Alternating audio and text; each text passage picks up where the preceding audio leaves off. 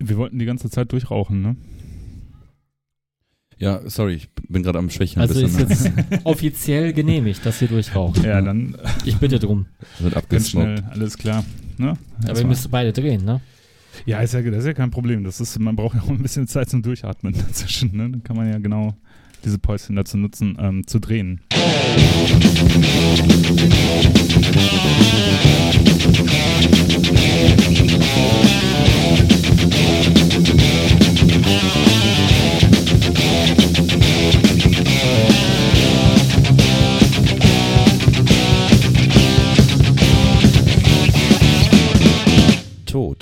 Steine. Scherben.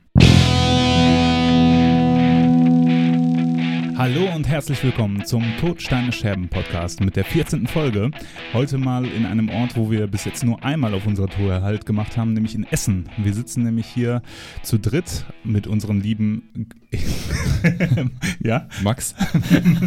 Ela und Fredi. die übliche Kiste also. Wir sind äh, aber obwohl wir waren ja schon zweimal in Essen, ne? Äh, wir waren beim Max und dann waren wir im ähm, Unperfekthaus. Richtig, dann habe ich mich vertan. Ich dachte, wir seien, seien erst zweimal hier gewesen in Essen, um hier aufzunehmen, aber wir waren ja schon jetzt zum dritten Mal hier. Ne? Wir äh, haben einen extrem sommerlichen Tag heute, deswegen haben wir uns entschieden, das Ganze mal draußen aufzunehmen. Da, Wenn ihr das hört, ist schon Winter. ja, wenn ihr das hört, ne? Schön Schnee wegmachen. Äh, wir haben jetzt heute, ich glaube, 37 Grad. Ich gucke mal kurz aufs aktuelle Thermometer. Das würde mich jetzt echt mal interessieren, wie warm wir es denn tatsächlich hier haben. Und äh, Max, du bist ja mit Zug angereist und hattest schon dein erstes Bahnerlebnis heute, ne? Ja, Classic halt, ne?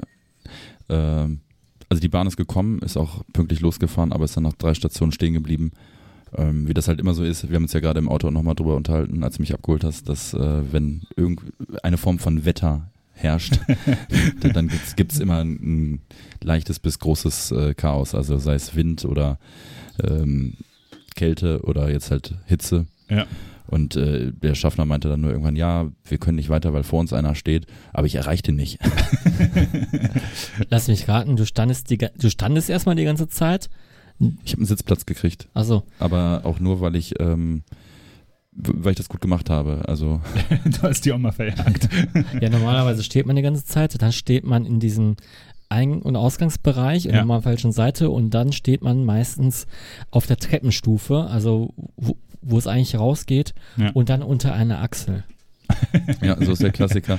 Nee, ich habe deshalb extra die S-Bahn genommen, weil ich glaube, im RE wäre es so gewesen, aber ich, in der S-Bahn hatte ich, hatte ich ähm, die Hoffnung, dass sie nicht ganz so voll waren. Es ging auch wirklich, aber die Hälfte der Zeit hat halt ein Kind extrem laut gebrüllt. Also das kam noch dazu. Also Aber- nach, äh, nicht nur du gebrüllt. Nee, nicht nur ich, sondern, sondern noch ein Kind. Ja, und dann ähm, hat aber alles dann doch noch ganz gut geklappt. Dann bist du ja pünktlich angekommen. Ich habe dich abgeholt. Wir haben noch ein bisschen, ein paar Sekunden meine Klimaanlage ausgenutzt im Auto. Ey, und das ist, ich, wenn ich heutzutage, ne, ey, bei den Wetterverhältnissen ist mir immer hundertprozentig bewusst, das nächste, jedes Auto, das ich ab jetzt kaufe, hat auf jeden Fall eine Klimaanlage. Ne? Also ich habe ja nie ein Auto besessen, aber ähm, wenn ich mir eins kaufen würde, dann muss das eigentlich sein. Also ist Ja. eigentlich ein Muss. Obwohl, ähm, also ich, ich würde auf zwei Sachen Wert legen, glaube ich. Äh, Bluetooth und äh, Klima. Aber Bluetooth kannst du ja noch installieren, beziehungsweise kannst du ja einfach ein Kannst du über einen Zigarettenanzünder machen. Ja, oder so. Ja. Ne? Ja. Es gibt ja mittlerweile auch so Tape-Decks, also so, äh, so Tapes, weißt du? Ich habe mit so einem Kabel dran. Genau, aber es gibt die wohl auch mit Bluetooth, habe ich letztens gesehen. Echt? Ähm, ja, wusste ich auch nicht. Jetzt wollte ich mal gucken, wo ich so ein, so ein Ding finde. Das Ja, ich kenne das nur mit dem, mit, dem, mit dem Kabel, also mit dem AUX-Kabel, sodass du dann Ja, halt ja, einen wie bei mir MP3-Player halt. anschließen kannst, genau. Ja, ja. Also ich habe ja nicht mein AUX-Kabel. Beziehungsweise, ja, hast ja recht, ist ja dann im Endeffekt Ja. ein AUX-Kabel. Mein Gott, das ist jetzt umständlich hier. Ich habe so ein Bluetooth-Ding und das- und ist äh, also einmal Bluetooth und ein FM-Transmitter. Und der FM-Transmitter äh, überträgt halt diese Radiofrequenz. Funktioniert das gut? Das funktioniert gut. Du musst natürlich eine gute Frequenz finden, weil manchmal, äh, bei manchen Sendern, wenn dann irgendein Auto vor vorbeifährt, dann hast du noch irgendwie ein Störgeräusch und die anderen haben wahrscheinlich irgendwie, keine Ahnung, Celtic Frost dann kurz laufen, während sie wieder die R5 hören. Das ist ein gutes Stichwort mit Celtic Frost, ne? Wir Uh. haben, heute ist ja, Ja, sehr, sehr warm. Tag, Tag, Tag der Überleitung. Nein, aber äh, bev äh, bevor es frostig wird, wow, ähm, noch äh, zwei, drei Tipps äh, zur Abkühlung. Ähm, habt ihr denn so ein paar Tipps für warme Tage? Jetzt kommen wieder deine Lifehacks, ne? Ja. Also, also ich weiß nur, dass man äh, eigentlich keine kurzen Klamotten tragen sollte, sondern eher luftige Klamotten und dass man eher warme Getränke zu sich nehmen soll. Weil der Körper sehr viel Energie braucht, wieder sich von kühl auf warm einzustellen. Es gibt äh, auf Netflix so eine Serie, ich weiß nicht genau, ähm, die hat, heißt, glaube ich, Roots of Japanese Style oder sowas. Keine Ahnung. Ist so eine typische japanische Serie, wo, äh, wo irgendwelche Kommentatoren halt Videos, ne, wo in der Ecke halt immer so ein Kommentator halt ist. Ne? Und da geht es darum, dass die ähm, Kunst oder typisches japanisches Handwerk und japanisches Leben äh, ja, vorstellen, analysieren. Ne? Das ist der Au- Aufhänger da halt da dran. Und da gab es halt auch eine Folge zu warmen Sommertagen. Und äh, die Japaner haben ja so eine ganzheitliche Sicht auf die Welt. Ja, und dann haben sie halt gesagt, ja, wenn es warm ist, ne, einfach so ein Wasserspiel in den Garten bauen. Halt irgendwie so einen kleinen Brunnen oder sowas. Das allein der Anblick kühlt einen ja schon ab. Okay. ja, ist Das finde ich schön.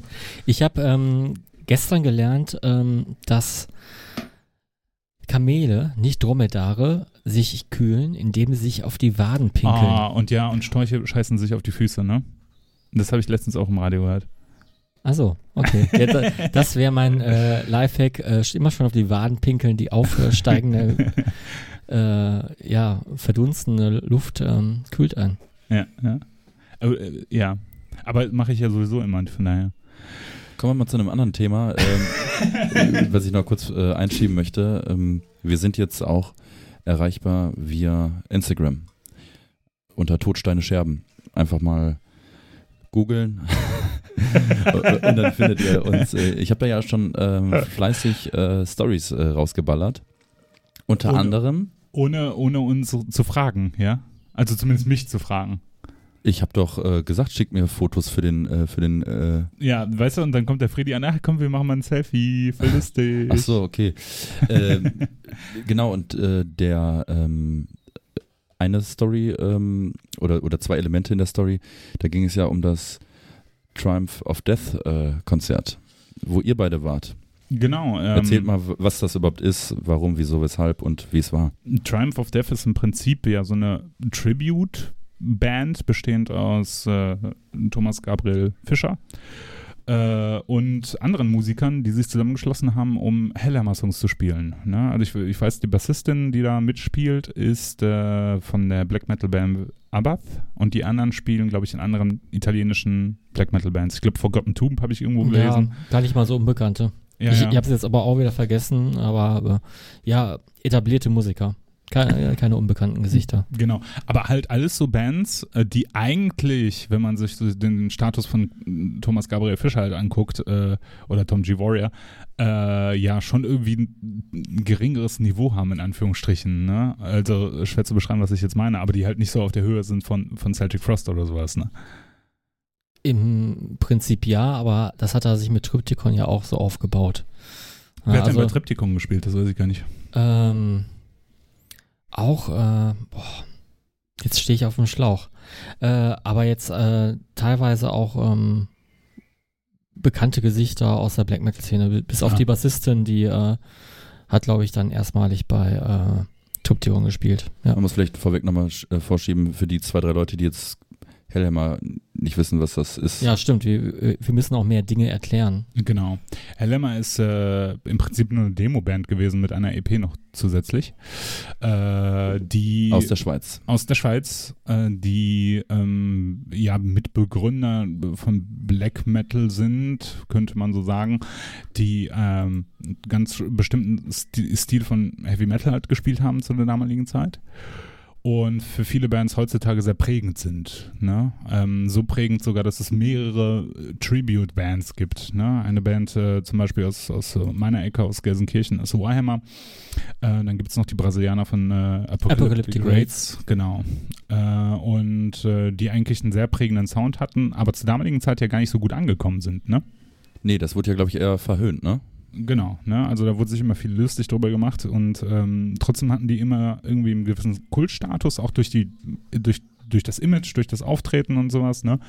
Und äh, Tom G. Warrior ist ja auch einfach eine, eine prägnante Gestalt in, die, in der Musikszene Ja. gewesen, ne? Und bis heute hin. Und äh, eigentlich haben alle mal darauf gewartet, dass sowas mal passiert, so ein Hellhammer Tribute, beziehungsweise so eine Hellhammer Reunion. Ne? Genau, weil die Band aus, äh, aus woraus Hellhammer in, in, in Teilen ja entstanden ist, ist ja äh, Celtic Frost oder Celtic Frost, wie glaube ich Tom G. Warrior das ja selber ähm, immer betont. Tatsache. Ja. Äh, die ja die man ja dann noch ein paar Mal äh, sehen konnte, die ja dann auch nochmal, ich glaube 2006 dann nochmal ein Album rausgebracht haben. Die sollten übrigens auf einem Rockhard-Festival spielen, ne? Äh, Damals. Ich glaube zweimal, ne? Und, und, äh, äh, und sind die, mussten die nicht zweimal absagen? Kurzfristig und dann haben die dann mit Triptychon dann irgendwann, äh, oder ah, Tom ja. hat dann mit Triptychon, also der, seiner Nachfolgeband von Celtic oder Celtic ja, jetzt fiel mir auch wieder ein, ähm, die beiden Mitglieder Drums und Gitarre, äh, zweite Gitarre, sind von Dark Fortress unter anderem. Ah ja. Cool. Bei Triptychon oder bei? Bei Triptychon. Ja. Hm, okay. Ja, und für, eigentlich haben alle mal darauf gewartet, dass es mal zu sowas kommt, zu so einer Reunion, zu so einer Show irgendwie, die sich dem Helmer-Material widmet, weil bis auf irgendwelche Covers von anderen Bands gab es ja eigentlich nie die Möglichkeit, mal Helmer-Songs live zu sehen. Ne? Also Aber zuerst muss ja der Martin sterben. Genau, vielleicht kannst du dann dazu noch was zu sagen. Ähm, Martin Eric Ain ist ja vor, weiß ich nicht, zwei Jahren mhm. schon gestorben. Vielleicht auch schon drei, ich weiß es auch nicht mehr Boah, genau. das ist, ähm, ja, die Zeit rinnt und rinnt, ähm, rinnt und rennt. Aber, äh, ja, ähm, schade drum, er ist, äh, glaube ich, relativ jung verstorben, ne? Kurz von 50. oder 50. sogar. Irgendwie also, ja. ich. Und, ähm, eine Herzattacke, äh, klar. Und, ähm, ja, ja, man will es jetzt auch nicht so äh, darstellen oder vielleicht ist es ja gar nicht so, vielleicht hätte er sich das auch gewünscht, äh, dass es eine Helmer äh, Tribute, äh, dass es Helmer Tribute Shows gibt, aber ähm, ich weiß nicht, ich habe Interviews gelesen, da haben beide das verneint, dass äh, die Helmer Shows spielen wollen. Okay, jetzt äh, wird es unter dem Namen Time of Death gemacht, das ist auch okay und äh, vielleicht, äh, ja, sind ja auch relativ wenig Shows, die äh, angekündigt wurden, ne? Ich weiß nicht, wie viele waren das insgesamt? Hast du das gefolgt? Das waren zwei Warm-Up-Shows, äh, mhm. äh, eine Frankfurt, eine in Essen in der Zechikal und ähm, ich glaube äh, vier oder fünf, sechs Open Airs oder Hallenfestivals. Also auf jeden Fall eher für Festivals gedacht. Ne? Also so, so sowas bucht man und bezahlt viel Geld dafür und ähm, die Warm-Up-Shows, das war wahrscheinlich auch mehr so dedicated für die Fans. Mhm. Und äh, dafür ja auch eine interessante Location gewählt, ne, mit der Zeche Karl, wo jetzt, ich habe jetzt nochmal in das ähm, in das äh, Programm von der Zeche Karl reingeguckt und da spielt ja eigentlich gar nicht mehr so viel Metal, ne?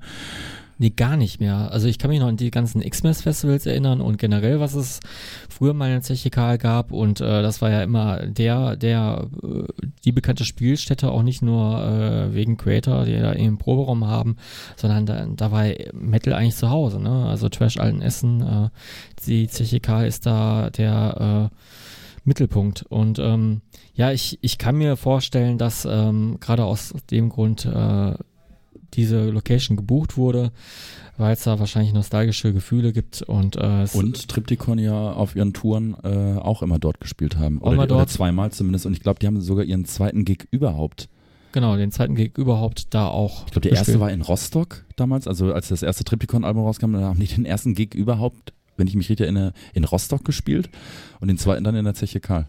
Ja, es war auch ein besonderes Erlebnis auf jeden Fall. Mhm. Also eine legendäre Location auf der einen Seite äh, und dann irgendwie eine mystifizierte irgendwie legendäre Band auf der anderen Seite. Und äh, ich fand irgendwie. Klingt auf jeden Fall extrem vielversprechend. Und ich ja. war ja leider nicht dabei. Genau. Und äh, ich habe mir das, das, Ticket auch relativ spontan geholt, weil ich von Anfang an irgendwie dachte, ja, ich weiß nicht, ob ich mir das angucken will. So, ne? Ähm, sowas kann auch in die Hose gehen. Genau, sowas kann auch in die Hose gehen. Und äh, ich habe auch so von anderen Leuten mitgekriegt, die gesagt haben, nö, ich möchte mir das eigentlich beibehalten, wie ich die Band so in Erinnerung habe, mit den Demos und den Aufnahmen, die sie haben und möchte die eigentlich gar nicht live sehen. Und ähm, ich habe es dann doch gemacht, weil ich dachte, Mensch, vielleicht ärgerst du dich am Ende doch. Und dann ist ja am Tag vor dem Gig in Essen, äh, da, da, war ja in Frankfurt noch ein Gig. Und äh, da sind die Essen Live-Videos aufgetaucht und alle haben sich unisono haben das gelobt. Ja, alle haben gesagt, das war geil. Mhm. So, ne? Und, ähm, und, und dann sind wir irgendwie in Essen aufgekommen. Und normalerweise, wenn du so eine, so eine legendäre Show hast, hast du ja so, dass alle irgendwie so aufgeregt sind, ja? Ja. So irgendwie, äh, dass die Leute denken, Mensch, jetzt, jetzt passiert irgendwas ganz Großes und wir sind mit dabei oder sowas. Das fand ich jetzt überhaupt nicht. Doch, ein bisschen fand ich so, weil ähm, ich sehe ja immer seltener äh, altbekannte Gesichter auf Konzerten und vor allem versammelt. Und es waren ziemlich viele da. Was ich aber interessant fand, ist, dass wir ja unsere Truppe so, ne, mit unseren Bekannten und sowas ja mit die Jüngsten da waren, ne? Da waren halt echt viele ältere Typen. Das halt. stimmt. Ja. Ne? Also ältere Typen irgendwie mit Hellhammer-Shirts. Das war so das, das der kurzhaarige ältere Typ mit Hellhammer-Shirts. Das war so das Und es war gar das nicht ich mal so ausverkauft. Nee, nee. Ich habe mich mit dem Peppy, mit dem Grave Violator ähm, unterhalten und er meinte ja auch irgendwie, ja, äh, der Veranstalter hätte ihn nur vorher nochmal an, angeschrieben, er macht doch mal ein bisschen noch Promo hier und äh, äh, ja, aber irgendwie dachte ich mir so, warum muss man jetzt dafür Promo machen? Aber ich habe mal geguckt, äh, es war wirklich, ähm, ist ein bisschen untergegangen, ne? In Facebook ist es untergegangen, vielleicht auch wegen dem Namen und auch auf der Zechikal-Seite war es, glaube ich, schon sehr früh, aber es hat dann wirklich noch keiner so gescheckt. Mhm. Dementsprechend waren irgendwie auch so meine Erwartungen irgendwie runtergeschraubt. So, ich dachte, ich gucke mir das jetzt mal an und mal schauen, wie das ist. Da waren ja auch zwei Vorbands gebucht. Madness aus Essen ist eine alten Essener, relativ junge Fresh-Metal-Band, würde ich jetzt so sagen. Ne?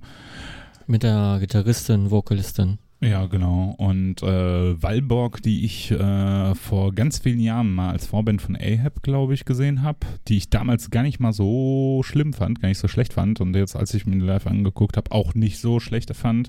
Dann habe ich mir nochmal Aufnahmen an- angehört und die fand ich total scheiße.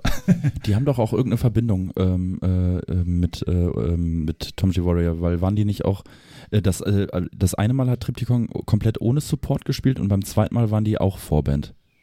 Genau so war es und ich kann mir vorstellen, dass es halt irgendwie äh, freundschaftliche Verbindung gibt, weil äh, bei Walborg hört man schon ein bisschen die Monotheist-Einflüsse raus. Auf jeden Fall im Sound. Ja. Und da haben wir eigentlich die meiste Zeit äh, eher vor der, vor der Halle verbracht, beziehungsweise, ähm, also zumindest ich, ich weiß nicht, hast du dir noch mehr von den Bands angeguckt? Ich bin mal wieder rein und raus. Äh, bei Madness bin ich, habe ich mal reingeguckt. Die habe ich ja äh, vor, vor ein paar Monaten mal äh, in deren Proberaum mal gesehen, für kurz, für eine halbe Stunde. Und äh, ja, haben gut abgeliefert. Es war noch nicht so voll. Ähm, äh, ist, sag ich mal, sehr rudimentärer Trash. Äh, so, so, so roh, wie er nur sein kann, mit einer Gitarre, einem Bass, einem Schlagzeug. Und äh, es, es hat mir persönlich gefallen, aber ich glaube, äh, die meisten waren dann doch eher desinteressiert. Ne? Ja, hatte ich auch das Gefühl. Ja. Also mich hat es jetzt auch nicht so gejuckt. Ähm, dann aber der große Moment, das war ja auch ein Donnerstagskonzert, beziehungsweise danach, das war ja an dem Feiertag und danach war ja auch Arbeiten angesagt. Ne? Deswegen vielleicht auch diese verhaltene Stimmung und kein, äh, kein asozialer Vollrausch Fans. Und ähm, dann beim Aufbau hat man schon dieses riesige helle Banner im Hintergrund gesehen, was ja schon imposant war, ne? mit einem Motiv von den, äh, ich weiß nicht, von, wer, von was Ja, war eine? Zeichnung. Eine äh, Zeichnung, ja. Von den Demos wahrscheinlich. Irgendwas, Äh, irgendwas von den äh, Demos. Ich konnte das jetzt auch nicht nachvollziehen, beziehungsweise bin da zu wenig Firmen drin. Und äh, ja, es fing an und das war einfach richtig gut. Ne? Es war, alle, alle haben irgendwie gedacht, ja, nicht, dass da drunter gestimmte Gitarren sind oder ah, warte, weiß ich, dann hat er vielleicht doch noch was anderes eingebaut oder singt die Sachen anders oder sowas. Nein, es war halt einfach genauso wie es hätte sein sollen. Ähm, bei ein, zwei Songs hat der Gitarrist auch mal, äh, der, der, der andere Gitarrist, ja, äh, auch mal äh, gesungen. Das war okay, ne? Der Tom klang eigentlich am Mikrofon echt gut. So, nicht, nicht perfekt, Mhm. aber echt gut, so, ne? Und äh, es wurde ein Klassiker nach dem anderen geliefert, so, den man eigentlich schon kannte. Ähm, ich glaube, der Gitarrist hat bei, bei Ressor auch übernommen, ne? Das, das war auf jeden Fall sehr gut. Mhm. Auf jeden Fall äh, war es eine extrem gute Show, wirklich. Ähm, und ich glaube, alle waren sich am Ende auch wieder einig, dass es gut war. Es war so eine, so eine äh, Einigkeit, die da entstanden ist. Halt alle Leute rausgegangen sind und alle haben gesagt, ja, war gut. Ne? Selbst der äh, Volker von Warhammer, Grüße gehen raus, war, war ja da und der Rolf, äh, der ehemalige Schlagzeuger von Warhammer, ähm, war da und der Christoph hier von Ethic, der hat ja auch lange Zeit bei, äh, bei Warhammer Bass gespielt und die haben das alle gut gefunden, ja. Und wenn die das schon sagen, oder gerade wenn der Volker das schon sagt, Ja, Ne? ja. Äh, ja, aber auf jeden Fall, ein, ich weiß nicht, Freddy? Ja, die standen auf jeden Fall so da, so, so als würden die jetzt die großen Idole sehen, ne? Die sie lange nach, so, so tributet haben. Ja, Also das, das, ich glaube, das Verhal Da- Verhältnis ist da jetzt nicht so, dass die jetzt sagen, ja, ich, ich, ich hörte da was, ja. Aber äh, nee, Ja. der, der äh, Thomas Gabriel Fischer ist, glaube ich, auch nicht so begeistert von diesen ganzen äh, Helmer Tribute Bands, so wie ich das rausgehört habe. Ja, ist, ist auch okay. Also Ja. muss man ja auch nicht sein, man muss ja auch nicht jeder Tribute-Band von sich selber irgendwie Kann man kennen. nicht nachspielen, ne? Sowas. Und ähm, aber es war es, es war eine extrem gute Show. Ich fand äh, die Setlist war sehr gut. Bei Messiah äh, war für mich, als als ich schon vorher auf der Setlist gesehen habe, dass Messiah kommen wird von der Setlist Ja. vom Vor Vortag, dachte ich super. Das ist für mich ja äh, der große Hit eigentlich der Band, obwohl sich da natürlich die Geister streiten, aber ich finde den Song einfach sehr super. Äh, hast du noch irgendwie Highlights aus der Setlist im Kopf, Freddy? Äh, Reaper, äh, aber ich, ich, ich hadere auch ein bisschen so mit, es, es war, es war auch teilweise nicht düster, ne? Es war, es war eher so beselige Stimmung. Auch diese ganzen Ja. Uh-Rufe, es waren so, so, uh, uh, uh. Also aus dem Publikum eher. aus dem Publikum, aber Tom hat auch mitgemacht. Hat dann aber auch hinterher irgendwann gesagt, so, ja, das nutzt sich aber auch schon ein bisschen ab, so. Ne? Ja, ja, genau. Beim ersten Mal. ich kann mir das richtig gut vorstellen, wie der das gesagt hat. Trocken auf jeden Fall. ja, ja, das war echt richtig trocken. Der. Ich, ich finde ja auch bei den Triptychon-Shows, ähm, muss ich sagen, wa- schafft er immer, hat er immer so diesen Spagat gez- äh, geschafft, gerade in der Zeche, was ja immer irgendwie eine sehr, Bisschen intimer. sehr intime Atmosphäre ist, äh, immer diesen Spagat geschafft zwischen, ey, ich bin jetzt hier gerade der, der, einer der größten Black Metal Musiker und einflussreichsten Musiker überhaupt in, in dem Genre. Aber hey, ich sehe das auch alles irgendwo so ab und an mal mit dem Augenzwinkern irgendwie, ne? Also ja. äh, das, ähm, das, ich erinnere mich an so ein paar Situationen bei der, bei der letzten Triptychon-Show dort. Äh, das war aber irgendwie so eine schöne, angenehme Atmosphäre irgendwie. Bisschen locker halt, ne? Und dann äh, ein Zitat muss ich ähm, äh, nochmal äh, hier rezitieren. Natürlich, der Martin wäre verdammt stolz gewesen. Vielleicht hat er auch zugeschaut. Und das, das passt ja auch so gar nicht, ne? Also Ja, zur, ja, zur, ja. zu den Anschauungen.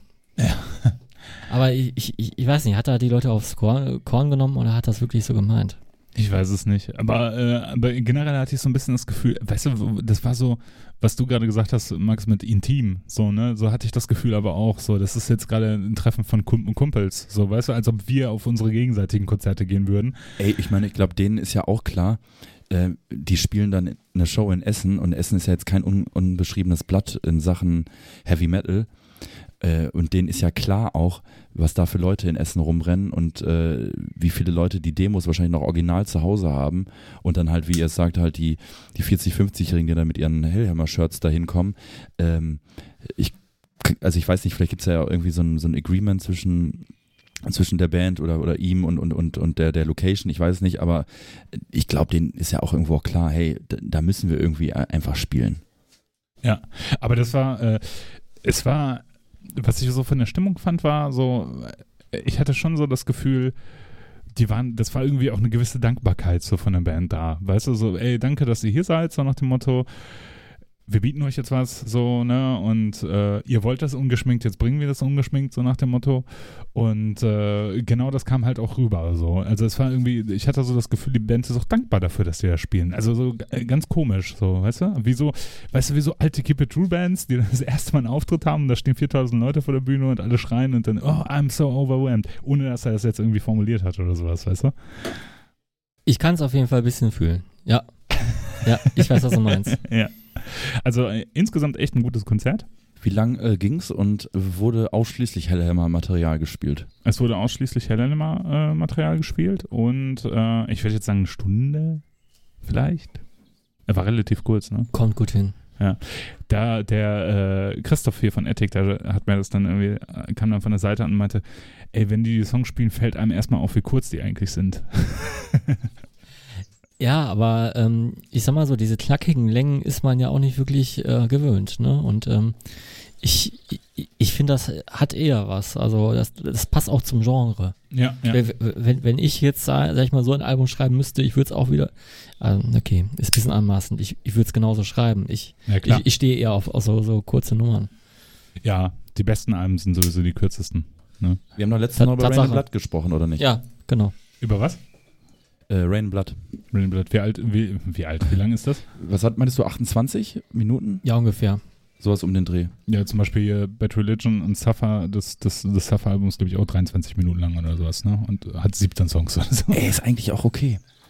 In der Kürze liegt die Würze. Ja, also manchmal schon. Es gibt Bands, da, da bietet es sich vielleicht mehr an, wirklich ein langes Album zu machen, vielleicht auch ein Doppelalbum, vielleicht wenn das auch so ein, so ein Projekt ist, was, was die Musiker so im Kopf haben und so, aber ähm, eigentlich so, so ein Album eine knappe halbe Stunde lang zu machen, finde ich eigentlich schon ganz geil.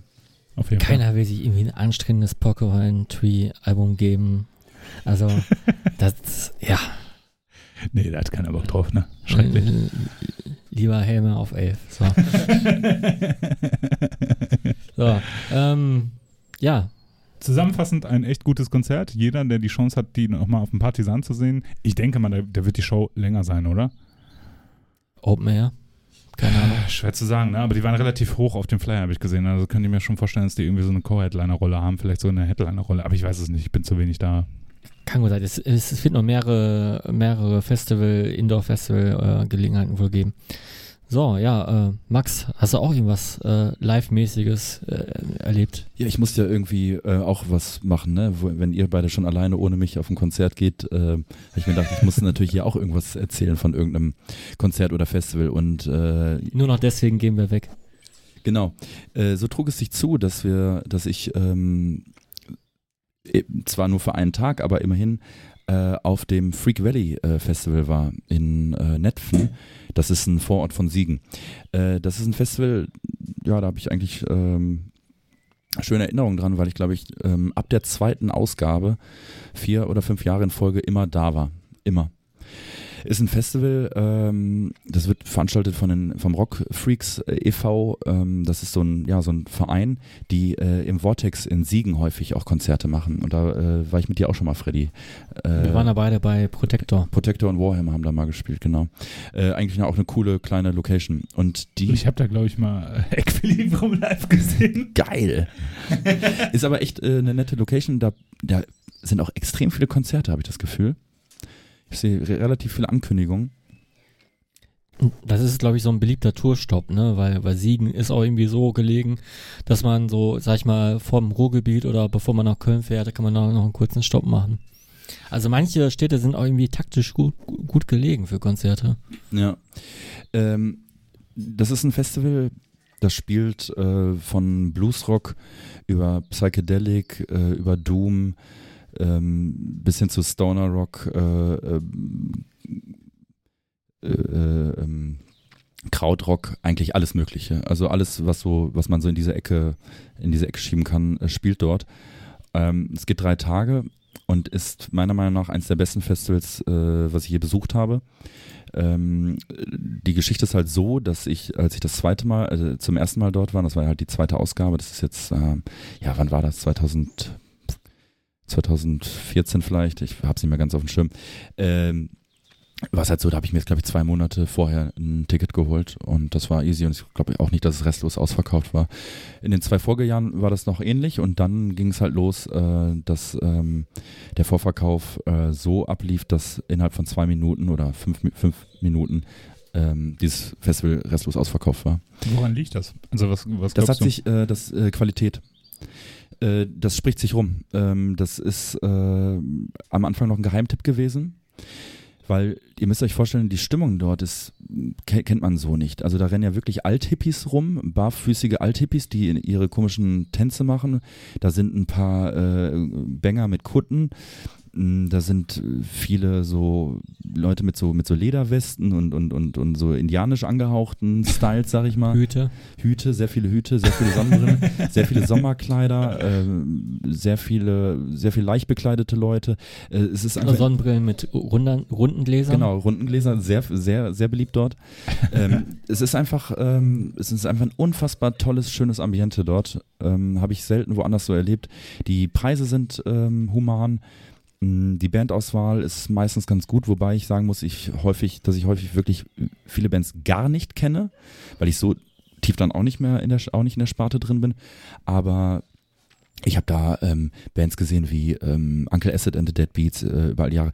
Äh, Orange Goblin habe ich dort gesehen, Samsara Blues Experiment, also schon tolle Sachen. Und ähm, ja, und hab's dann letztes Jahr tatsächlich das erste Mal nicht hingeschafft, weil ich einfach keine Karten bekommen habe. Und ich war auch ein bisschen trotzig dann, dass ich mir gesagt habe, ey, ich bin da, ich halte dem Festival seit der zweiten Ausgabe die Treue und jetzt kriege ich selber irgendwie keine Karten mehr. Das kann das kann es ja irgendwie nicht sein, ne? Naja, und ähm, habe mir dann auch nicht versucht, dann auf dem zweiten oder dritten Weg dann noch irgendwie Karten zu holen. Und, ähm, und dieses Jahr hat es sich dann ergeben, dass ähm, ich die Möglichkeit hatte, dort äh, einen Tag umsonst hinzugehen. Und zwar. Ja.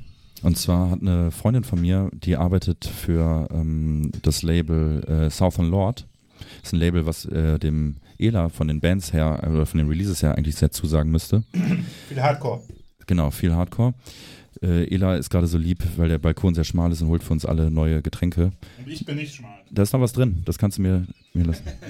Danke. Ich brauche kein neues Getränk. Genau, ist ein Label, ähm, was viel, viel Hardcore rausbringt. Und diese Freundin äh, arbeitet für das Label und die hatten dort einen Stand auf dem Festival. Ein Verkaufsstand. Ja, wieder über hier Connections. Ja, ich, sie hat mich gefragt, "Hä, bist du da? Und dann habe ich gesagt, nee, ich habe keine Karten. Und dann sagt sie, ja, dann wenn du uns ein bisschen, Ja, am, wenn du uns ein bisschen am Geil. Stand hilfst. Und äh, Donnerstag und Freitag ging's nicht wegen Arbeit. Und dann habe ich gesagt, gut, dann wenigstens den Samstag. Hab mir dann ein Flixbus-Ticket geholt äh, für 8 Euro, bin nach Siegen gefahren, wurde dann da am Bahnhof abgeholt und ähm, hab dann äh, denen noch kurz beim Aufbau geholfen und dann zwischendurch immer ein bisschen am Stand geholfen. Der Stand war auch so gelegen, dass man vom Stand aus äh, die Bühne noch sehr gut sehen konnte und auch alle Bands gucken konnte. Also besser geht's gar nicht. Wie viel hast du verkauft? Ich kann es dir nicht genau sagen. Ähm, es, Aber war, da war kaufendes Publikum. es war kaufendes Publikum, ähm, vor allen Dingen, weil äh, fast alle CDs für drei Euro verkauft wurden. Viele kamen dann auch zweimal, weil sie es beim ersten Mal nicht geglaubt haben und haben dann nochmal nachgefragt, kosten die wirklich nur drei Euro. Ähm, die hatten Material von, von äh, Southern Lord und von TP Records. Also äh, es, ähm, wir haben halt auch Sun-Merch verkauft und äh, auch Witch äh, ist ja auch so eine ja, Doom, whatever Band, die ich auch sehr gerne mag. Ähm, und nebenan äh, war noch ein Kollege, der von Burning World Records kam und zusätzlich aber auch noch ähm, äh, Roadburn Records macht. Und zwar ähm, machen die die ganzen Live-Mitschnitte oder Live-Platten vom Roadburn Festival in äh, Tilburg. Das ist auch so ein bunt gemischtes Festival, was über mehrere Tage oder über, in mehreren Locations stattfindet. Und äh, nee, wir haben zwischendrin immer mal gut verkauft. Äh, die Leute waren auch cool und ähm, da waren Leute, die haben 10 CDs gekauft. Die haben gesagt, ey, ganz ehrlich, ich, ähm, ich brauche die für mein Auto. Ne? Ich habe ich hab noch eine weite Rückreise und dann nehme ich direkt für drei Euro nehme ich direkt mal ein paar CDs mit. Mm, nee, war, war cool und war auch von der Atmosphäre her wieder sehr, sehr schön. Wetter war ja auch sehr, sehr angenehm. Ähm, ich kann mal kurz Deine Top 3 Bands. ja, ich nehme mal kurz hier das Line-Up hier zur Hilfe, weil ähm, ist auch hier an diesem Tag, ich, über die ersten beiden Tage muss ich jetzt erstmal nicht sprechen, weil ich habe mir zwar ein bisschen was in dem Livestream die ersten beiden Tage angeguckt, ähnlich wie beim Rock Hard wurde, äh, wurde das Festival live gestreamt vom, vom Rockpalast. Sehr, sehr geil. Finde ich nach wie vor eine der geilsten Erfindungen überhaupt. Ähm, das Ding ist, die ersten zwei oder die ersten drei Bands spielen auf einer etwas kleineren Bühne am, äh, auf dem anderen Ende des Festivalgeländes gegenüber der großen Bühne, äh, was eigentlich ganz cool ist, weil dann sind da zwar nur so 30, 40 Leute vor der Bühne, aber da es halt auch eine kleine Bühne ist, ist das eigentlich ganz cool. Also die Bandnamen, die sagen mir halt nichts. Also die erste Band hieß Space Ventura und die zweite hieß High Fighter und ich glaube bei Space Ventura war das so, habe ich nur eine Ansage, äh, ich habe nur eine Ansage gehört, wie äh, der Sänger meinte, ja, vor drei Jahren haben wir uns hier vorne und zeigt so auf dem Bierstand, haben wir uns hier gegründet und jetzt spielen wir hier auf der Bühne. Besser geht's nicht. Ja. Fand ich eine coole Anekdote. Ähm, ich habe mir dann noch angeguckt, ähm, also mitbekommen ich habe ich irgendwie alles, aber ähm, ja, The Vintage Caravan haben zum Beispiel dort gespielt, ähnlich wie auf dem Rock Hard Festival. Und ähm, habe ich mir dann auch mal im Gegensatz zum Rock Hard auch mal angeguckt. Ähm, ja, die machen eine gute Show, aber es ist musikalisch, ähm, nach zwei Mhm. der Songs packt es mich einfach nicht mehr so. Ähm, ich habe mir angeguckt Monolord, die danach gespielt haben, die ich ja auch vor zwei, drei Wochen im, äh, im Pitcher in Düsseldorf gesehen Ja. habe. Da haben wir Ja, äh, hammerstarke Band. Hammergeile Band, die habe ich auch schon mal auf dem Freak Valley vor ein paar Jahren gesehen. Die haben auch wirklich, wirklich richtig gut abgeliefert. Die, die müssen eigentlich auf diese Bühnengröße spielen. Ähm, war auch sehr, sehr voll, als die gespielt haben. Ähm, hat, der Sound war geil. Am Anfang war der Sound so krass, dass die Bassdrum einem wirklich den Magen umgedreht hat. Das hat sich dann später ein bisschen reguliert. Die haben wirklich äh, sehr, sehr abgeliefert. Ähm, danach hat dann noch so eine Band gespielt, äh, Minami Deutsch heißen die. Hat mich nicht so überzeugt, war jetzt nicht so Was meins. haben die gemacht? Ja, das war, so, so psychedelic, Krautrock-mäßig. Ähm, aber der Headliner des Abends, äh, sehr interessant, äh, Wolfmother. Habe ich im Radio gehört. Ähm, ich habe äh, an dem Tag, wo das Festival stand, äh, fest, wo das Festival stattgefunden hat, bin ich irgendwie mit dem Auto unterwegs gewesen habe Radio gehört und äh, dann habt WDR 5 Werbung für das Freak Valley gemacht, wo ich mir dachte, wie irre ist das denn? Ich habe das, ich so? hab das äh, auf WDR 4 äh, auch gehört und ähm, ich dachte, ich hätte mich verhört. Ja, Äh, ja, ja. Ähm, Wolfmother ist ja so eine Band, die haben ja vor zig Jahren äh, ihr Debüt rausgebracht und haben da, glaube ich, da auch direkt Grammys für gewonnen. Ja. Und ähm, ich habe diese Platte auch zu Hause, finde die auch in Ordnung, aber ist jetzt nichts, was ich so ständig hören möchte. Aber ich habe mir gedacht, okay, da kommt jetzt auf jeden Fall äh, eine Band, die den Headliner-Status verdient hat. Und äh, so war es halt auch. Also Wolfmother kann man vielleicht auch so ein bisschen so sagen, die ist so eine Band, die schon relativ früh so ein bisschen diesen Led Zeppelin-Vibe aufgenommen Mhm, haben mhm. und den so ein bisschen verwurstet haben, sag ich mal. Vor allem durch den Sänger, ne? Genau. Also, Der Sänger ist, also jeder von euch da draußen, der die Band jetzt nicht kennt, das ist ganz, ganz das klärt sich ganz schnell, ob ihr die mögt oder nicht. Wenn ihr, entweder euch gefällt die Stimme oder ihr findet die halt relativ nervig, ja. würde ich sagen. Ähm, ich bin da eher so, es gefällt mir, aber ich kann es mir nicht ewig geben. Und die, muss ich sagen, haben einen absoluten Boss-Auftritt da abgeliefert. Also die haben wirklich, ähm, ja, das war einfach ein Headliner. Das war einfach ein Headliner. Äh, der Gesang, also erstmal klar, die hatten natürlich auch den Headliner-Sound, äh, aber äh, der Gesang war phänomenal, der Gitarrensound war großartig, die Lichtshow, ähm, es hat einfach alles gestimmt und es war auch sehr, sehr voll. Interaktion mit dem Publikum war nicht so und es war ja auch der letzte Tag, deswegen war das Publikum jetzt auch nicht so voller Elan, zumal das ja auch ein Festival ist, wo ja auch gern mal der, die eine oder andere ähm, sportliche Zigarette rumgereicht wird. Ähm, aber die Leute stehen halt trotzdem vor der Bühne und gucken sich halt alles an. Das muss man dazu sagen. Und das ist so, wenn du praktisch auf der Bühne stehst, hast du in der Mitte bis hinten den Innenraum sozusagen und links und rechts hast du so ganz langgezogene Pavillons äh, mit Bierbänken. Ähm, das heißt, du kannst dich auch immer auf so eine Bierbank dort setzen, kriegst meistens auch noch so einen Blick irgendwie auf die Bühne hin und äh, kannst es dir auch von da äh, geben und der Sound ist immer noch gut. Ähm, Es ist witzig, wie viel Wert man mittlerweile darauf legt, sich auf Festivals hinzusetzen Ja, zu können. stimmt. da musste ich auch letztens wieder dran denken. Ähm, Also früher kann man sich einen Wacken auf die Wiese setzen und äh, von Bayern gucken. Ja, kann, kann gut sein. Auf jeden Fall. Ähm, nee, auf dem, ähm, also bei Monolord habe ich schon gestanden. Mm, Und bei ein paar anderen Bands auch. Aber ansonsten, also muss ich sagen, äh, war jetzt nicht so- viele Bands da, wo ich gesagt habe, oh, krass, die hauen mich jetzt um oder oh, äh, man muss jetzt auch sagen, vielleicht ist das auch so meinem etwas ungeschulten Ohr zu Schulde äh, anzulassen, dass, dass ich manchmal denke so, okay, das ist doch immer noch die gleiche Band wie vor zwei Stunden, aber dann ist es halt schon eine andere Band. Das Ding ist aber, du gehst niemals auf dieses Festivalgelände und denkst, boah, was spielt denn da jetzt gerade? Äh. So, das ist nie, es ist immer ein angenehmer Background-Sound, egal was da spielt, also zu 90 Prozent. Und dementsprechend, also am Tag zuvor hat eine Band gespielt, habe ich mir einen Livestream angeguckt, die hieß Raketkanon aus Belgien. Und das war eine freakige Band. Also da war jetzt an dem, Son äh, an dem Samstag relativ, äh, war es relativ human. Mm. Ja, und nach, äh, nach Wolfmother, äh, die machen dann halt immer diese Politik, es spielt ein Headliner und danach spielt noch ein Rausschmeißer. Und der Rausschmeißer hieß äh, God is an Astronaut. Mhm. Ähm, war interessant, äh, war so ein bisschen transig, würde ich mal sagen, vom Sound her. Hat ähm, mich aber nicht so umgehauen. Ich habe in den letzten Jahren da auch schon Bands gesehen, die komplett improvisiert haben. Also das gehörte zum Konzept, dass die Okay. Bands, ich habe Bands gesehen, die da mit Bläsern und mit irgendwelchen, teilweise haben, teilweise haben da auch so noisy Bands gespielt. Ja. Äh, an einem der Tage hat auch ähm, äh, A Place to Bury Strangers gespielt Mhm. Die du bestimmt auch kennst, Ela, oder zumindest den einen oder anderen Song, die mir, ich kenne auch nur so zwei, drei Tracks, die, die ich auch eher so verbucht hatte unter so 80er Jahre Wave, äh, Elektro-Sound. Mhm. Äh, und ähm, das war wohl so das große Ding auf diesem Festival. Viele Leute gesagt haben, denen wurde das auch so irgendwie angekündigt von, von Freunden und dann haben die da wohl so ganz komischen, kranken Sound abgefahren. und es war halt so, dass auch am Samstag ganz viele Leute noch von diesem Auftritt gesprochen haben. Die haben wohl auch drei Gitarren zerstört auf der Bühne. ähm, Monolord hat übrigens, äh, der, der äh, Gitarrist, der Sänger und Gitarrist, das ist ja ein Trio, hat äh, seine Gitarre auch äh, zerstört. Top. Ähm, aber es sah ja erstmal so aus, als wenn es ein Versehen gewesen ist, weil er hat die hochgeworfen und wollte die auffangen, vermeintlich, aber die ist dann neben ihm auf den Boden geknallt. Ja. Und meine These war dann, dass es halt äh, unabsichtlich war und dass er sich dann dachte, okay, ähm, peinlich, jetzt muss ich jetzt irgendwie noch einen draufsetzen, um das zu äh, vertuschen und äh, hau die Kapu äh, Gitarre noch auf der Bühne kaputt. Ja, ja, ja. Ja, hat er dann auch geschafft.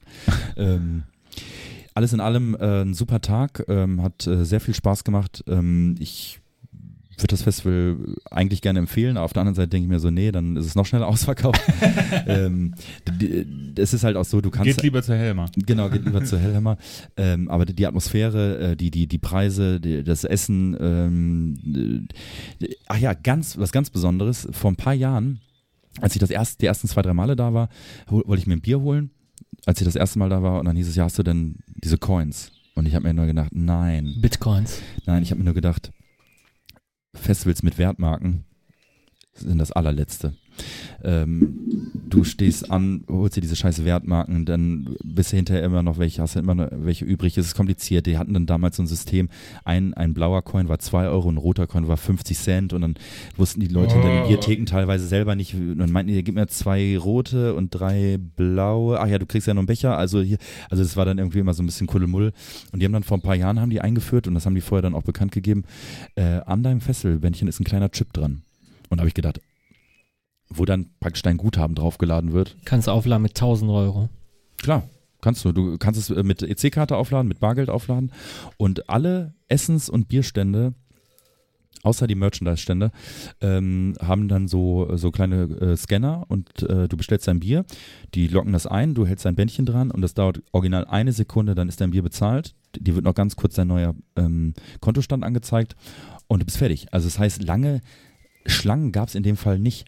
Und man muss auch sagen, die, äh, es gab, es ist nicht wie sonst so bei so Bierwagen, dass dann einfach so eine riesige Menschentraube sich drumherum stellt.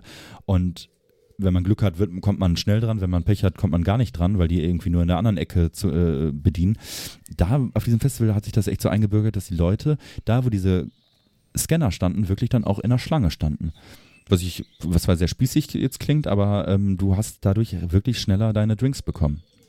Und äh, das ist äh, ein sehr, sehr cooles System und du kannst es jederzeit dir auszahlen lassen, dieses Geld, ne? an, an, dem, an dem Stand, wo du es auch auflädst. Und die haben sogar auf dem Campingplatz, das ist so ein bisschen äh, der, der, der Abfuck ähm, von diesem Festival, der Campingplatz ist halt ähm, oben auf so, einem, auf so einem Berg, wo du so 20 Minuten hochlaufen musst.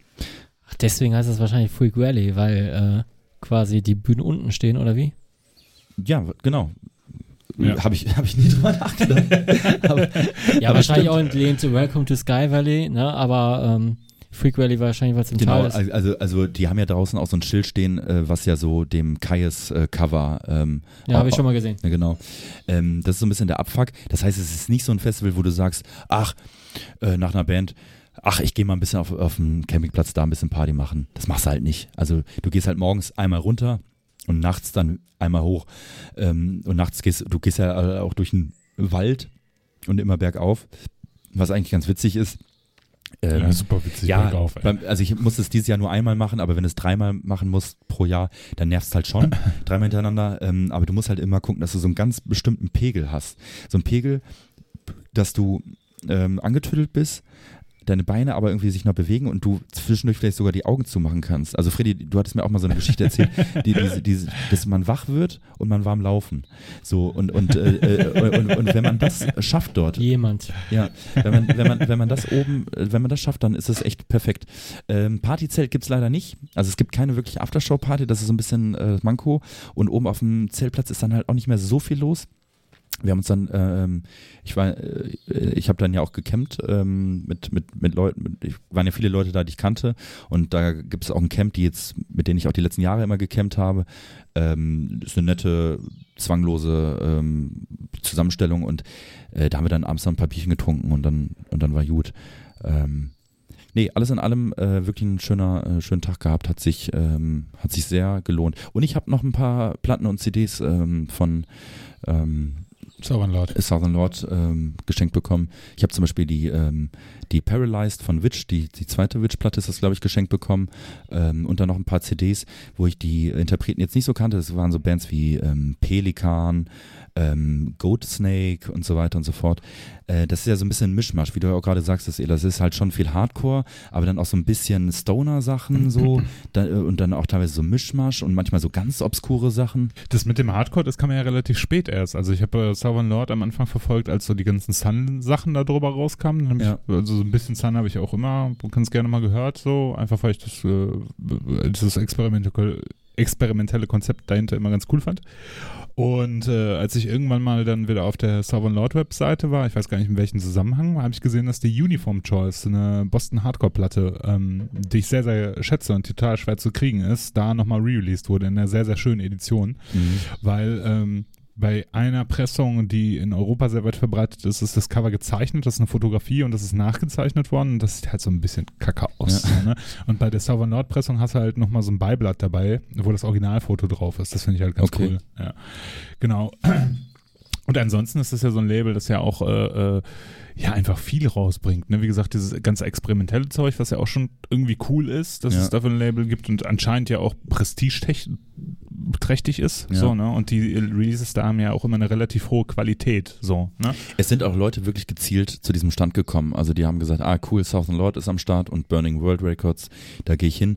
Ähm, ich habe äh, im Vorfeld äh, hat mich äh, die Freundin auch äh, ähm, ja, was jetzt darum gebeten hat, gesagt, äh, kann nicht schaden, wenn du vielleicht mal in so ein paar Bands reinhörst vorher, äh, damit du vielleicht so ein bisschen Expertise da am Stand hast.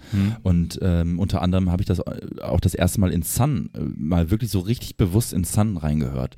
War für mich immer so ein Buch mit sieben Siegeln. Und ähm, ich habe, ähm, ich weiß nicht mehr, welche Platte sie mir empfohlen hat. Ähm, ich habe sie mir nicht komplett durchgehört, ähm, aber ich habe, der Zugang fiel mir so ein bisschen schwierig und sie meinte halt zu mir, dass Sun so eine Band ist, die muss man eigentlich live erleben und danach kann man auch was mit den Platten anfangen. Das glaube ich auch, weil ich glaube, das ist so eine äh, Liveband. Also ich habe mal, ein- ich habe die selber live noch nicht gesehen. Ich glaube, die haben auf dem Case Lizenz vor ein paar Jahren mal Die gespielt. haben auch ne? auf der Ruhr-Trinale irgendwie vor zwei Jahren gespielt. Stimmt, richtig, Da habe ich richtig. mir richtig in den Arsch gebissen, dass ich nicht da war, Ja. weil die Band ist tatsächlich gar nicht mal so zugänglich, aber Ja. die Live-Shows sollen wirklich gut sein. Ja. Ihr, ihr könnt, äh, für die zwei, drei da draußen, die es nicht kennen, äh, wie kann man die Band beschreiben oder Äh, dieses Projekt oder Ja, ist schwer, ne? Also es ist ähm, schon irgendwie eine Abart von Doom Metal. Drone, sag mal. Drone, ja, Drone, genau. Und äh, es sind äh, also es ist schwierig, da musikalische Strukturen rauszuhören, sage ich jetzt einfach Das ist mal. eine Zwei-Mann, äh, oder sind es mehr? Keine Ahnung, wie viele Leute da jetzt Ich, ich, mitmachen. ich weiß es auch nicht genau. Oder, waren sehr, sehr viele Leute mit, glaube ich. Und die spielen oder, alle, oder alle zwei, zwei Bandköpfe irgendwie. Also ich habe da auch nicht so, sie hat, sie hat mir das da vor Ort nochmal kurz erklärt, ähm, aber so ganz erschlossen hat sie mich, mir das nicht. Aber ich muss sie mir eigentlich mal angucken, wenn ich sie mal irgendwo sehen kann, weil ich kann mir vorstellen, dass es live so ein krasses Sounderlebnis ist. Ja, ja, genau. Das soll auch unglaublich laut sein. Ne? Ja. Also ähm, ich hätte mal so äh, Live-Mitschnitte von YouTube gesehen, wo die in so einer Kirche gespielt haben und da war die Kirche einfach voll mit Nebel. Ne? Also Ja. komplett so, dass du wirklich nur dann, also nicht, nicht, nicht in Bildern gesprochen, sondern du hast deine Hand vor Augen nicht gesehen. So, ne? Und dann bist du in dieser weißen Kirche, es war Tag oder es war zumindest taghell da drin, ja.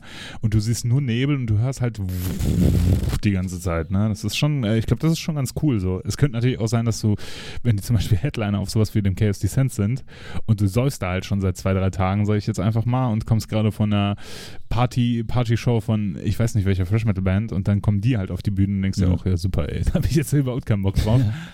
Aber ich glaube, wenn man sich so ein bisschen drauf einlässt ähm, und vielleicht auch mal eine Live-Show gesehen hat, ähm, kann man sich das ganz gut geben. Also ge generell dieses Drone-Zeug ist wirklich echt nochmal eine Philosophie, eine, eine Szene für sich so. Absolut. Ähm, und ist ja wirklich auch eine absolute Kultband. Und ich wette, der eine oder andere da draußen, der jetzt zuhört, ich denke da schon an zwei, drei bestimmte Leute. Zwinker, zwinker. Die werden mit Sicherheit äh, jetzt sagen, äh, ach fuck, die haben ja alle keine Ahnung. Ähm, Haben wir auch nicht. Ihr könnt gerne per ähm, äh, via Facebook oder ähm, halt auch via ähm, Instagram ähm, Message Oder E-Mail. oder äh, gerne, nee, gerne Tipps äh, auch nochmal geben, welche Platten man an, sich anhören sollte oder welche vielleicht zum Einstieg ähm, sich ähm, gut eignen. Ja, das ist keine schlechte Idee. Oder ihr, ihr ruft den Max an unter der Telefonnummer 0178 555 Nase. Ich sehe gerade auf Freak Radio hat 2017 auch King Gizzard and the, The Lizard Wizard. Lizard Wizard gespielt. Mhm. Spielen im Oktober in Köln. Da will ich auch auf jeden Fall hin. Das ist eine sehr freakige Band aus Melbourne und äh, die haben innerhalb von irgendwie seit 2012 haben die 14 Alben rausgebracht. Weil es aber auch so ein Musikerkollektiv ist Ja, und äh, das- die sind das ist komplett krank. Äh, die, das, das sind Wahnsinnige, das sind Wahnsinnige und äh, man muss sich nur von denen die Videoclips anschauen. Das ist wirklich äh, psychedelisch hoch drei. Ähm, Nee, und äh, richtig guter Stoff und die sollen auch live richtig, richtig geil sein. Hast du die damals gesehen, 2017? Ich habe sie gesehen. Äh, Und? war, war gut, war gut. Äh, also ist jetzt nicht so gut, dass im Sinne von, ich kaufe mir jetzt die Platte, äh, eine von den 15 Platten, aber ähm, hat Bock gemacht. Ähm, ich meine, jeder, wir, wir drei und auch jeder da draußen er kennt das Phänomen. Live ist immer noch mal eine andere Nummer als Ja. im Platte und ähm, wenn du gerade auch vielleicht in einer guten Stimmung bist und gut drauf bist und du, ist, du man muss ja noch nicht, noch nicht mal volltrunken sein, aber man muss vielleicht einfach gelöst sein, hatte irgendwie eine, eine äh, fünf Wochen Horrorarbeit, äh, Arbeitsmarathon hinter sich und ist dann drei Tage in seiner Festivalblase und dann hört man, und wenn es auch noch gut abgemischt ist, einfach guten, gute Gitarrenmusik, dann kann einen das schon sehr erfreuen. Laute Ich Musik. sehe gerade 11.10. im Victoria in Köln. Ja, das ist, glaube ich, eher nicht so mein Sound. Nee, glaube ich auch nicht. Aber ähm, was, ähm, was auch nicht mein Sound ist, ähm, ich habe mir das, ich habe das heute zufällig gesehen. Äh, bei Metallica hat sich das ja jetzt scheinbar, ich bin ja nicht so auf dem Metallica-Trip, hat sich das ja in den letzten Jahren scheinbar so eingebürgert, dass sie ja äh, live ähm, auf ihren Shows immer mal wieder so Songs spielen, die irgendwie äh, aus dem Land kommen, also die, aus dem jeweiligen Land kommen, wo sie spielen. Also ich habe Mhm. ja schon mal so Ausschnitte gesehen, wo sie dann, glaube ich, Marmorstein und Eisenbricht äh, Boah. dann haben die ja, glaube ich, einmal auch Celtic Frost, das ist dann meistens aber der Kirk Hammett und der Trujillo, Trujillo, oder wie der heißt. Der Bassist. Genau, der Bassist, die dann das zusammen irgendwie machen und, und, äh, äh, und das klang auch alles scheiße. Und die haben ja letztens auch in Köln, glaube ich, äh, Viva Colonia äh, gespielt. Boah, ähm, und mussten jetzt im Nachhinein dafür auch noch äh, zahlen, ähm, da, dass sie diesen Song halt aufgeführt haben. Ähm, da, alles, was ich da gehört habe, war echt Müll, Rotze. Und das soll irgendwie so ein, so so so ein Gag-Element sein. Der, der James Hetfield sagt dann, do you know my friend äh, Kirk and do you know my friend Rob? Und dann stellen die sich da vorne hin und der eine hat dann noch so einen Notenständer dabei, also der Kirk Hammett hat dann noch so einen Notenständer dabei und dann spielen die halt zu zweit ohne Drums dann irgendwelche Songs so. Und ich habe heute einen Ausschnitt gesehen, das war jetzt auch von der aktuellen Tour, ähm, in London haben die da, glaube ich, gespielt oder irgendwo in England und die haben halt Killers von, äh, von Maiden gespielt. Und das, äh, das setzt dem Ganzen jetzt noch die Krone auf. Also, also Also ich habe ich man hab kann es auch einfach komplett lassen. Also, ich habe äh, ich habe das Video selber nicht gesehen, ich habe aber die Kommentare darunter gelesen. Es war also weißt du, es gibt ja so Sachen äh, da kannst du aus aus äh, du kannst ja so eine Stimmung kannst du ja ganz schwer nur aus aus äh, Schrift erfassen so aber da hast du halt echt gemerkt das war Hass so ne das Ja. war echt richtig authentischer authentische Wut und richtiger Hass so ne es gibt äh, auf YouTube so ein Video, da covern die von Diamond Head, äh, nicht I Evil, das weiß ich, der äh, It's Electric, glaube ich, oder The Prince. Ein, ein, ein von den beiden Songs. Auch äh, Diamond Head, auch eine Band, die wir beide, glaube ich, auch äh, sehr schätzen. Ich bin da gar nicht so im Thema. Ich weiß, Okay. nur, ich weiß nur, dass es so mit einer der Haupteinflüsse für Metallica immer war. Ne? Genau, und ich, das, das Lightning to the Nations Album, also das, das, das Debütalbum ist echt ein richtiger Klassiker des New British Heavy Metal oder generell des Heavy Metals. Ne? Also ich finde wirklich ein fantastisches Album. Da spielen ja halt einen von den beiden Tracks, ich bin mir nicht mehr sicher welchen, mit dem Originalgitarristen auch von Diamond Head. Und das ist so scheiße.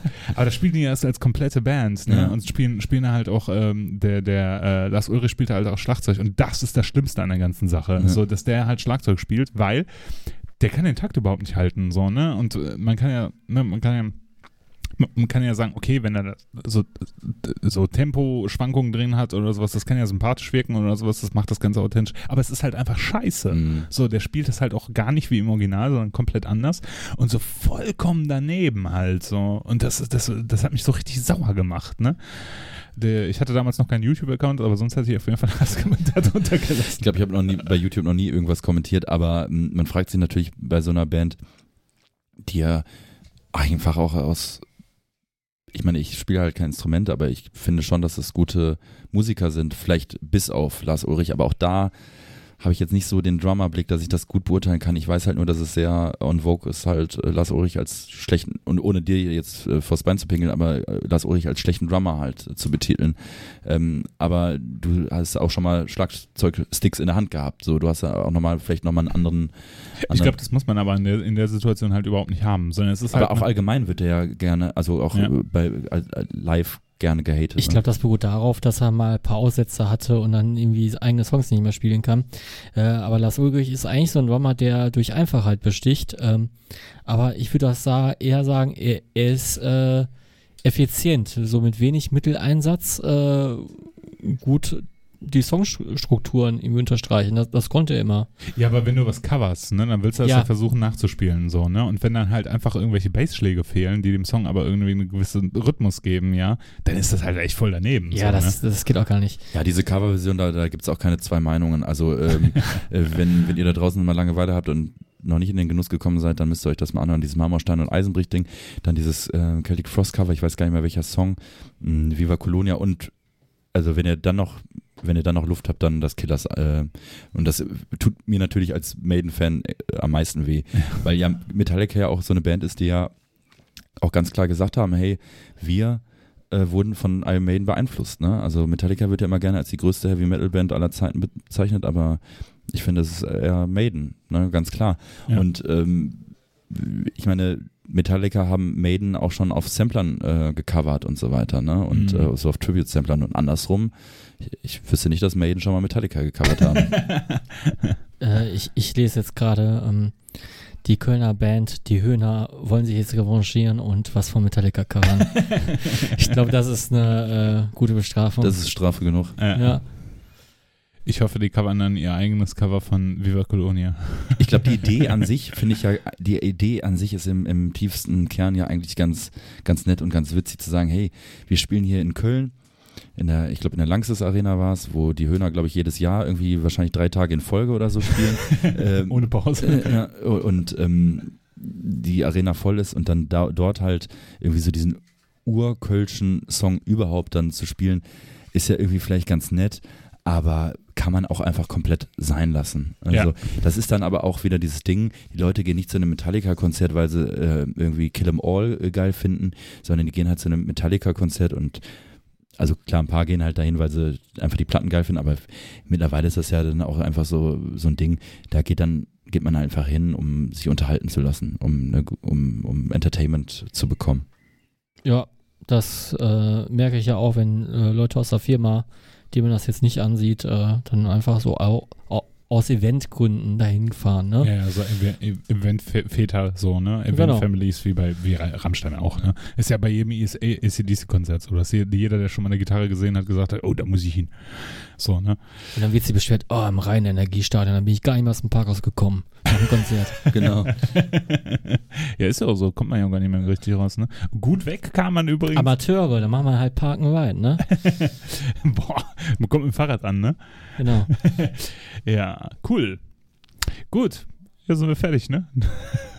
Du hattest gerade eine äh, äh, Überleitung und die hat der Freddy dir zerstört. Genau, und die Überleitung war, es ist gerade sehr heiß und äh, man fühlt sich hart bestrahlt. Boah.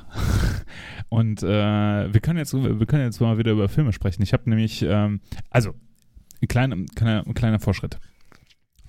Die bestbewerteste Serie aller Zeiten ist momentan Tschernobyl. Chernobyl. So, ne?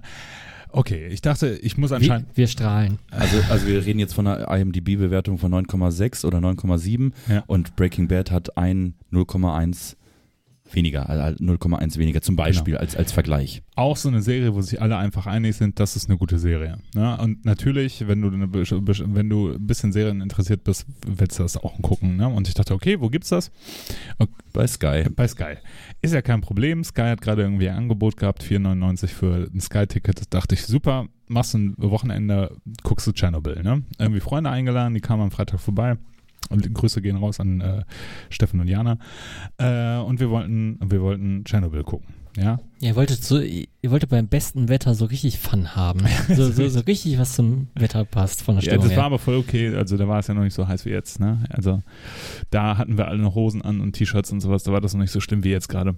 Und äh, ich habe ja, ich habe ja keinen äh, Chromecast-Stick oder sonst was. Ich habe auch kein Smart TV. Also ich habe schon ein bisschen Smart TV, aber nicht genug, so, Okay.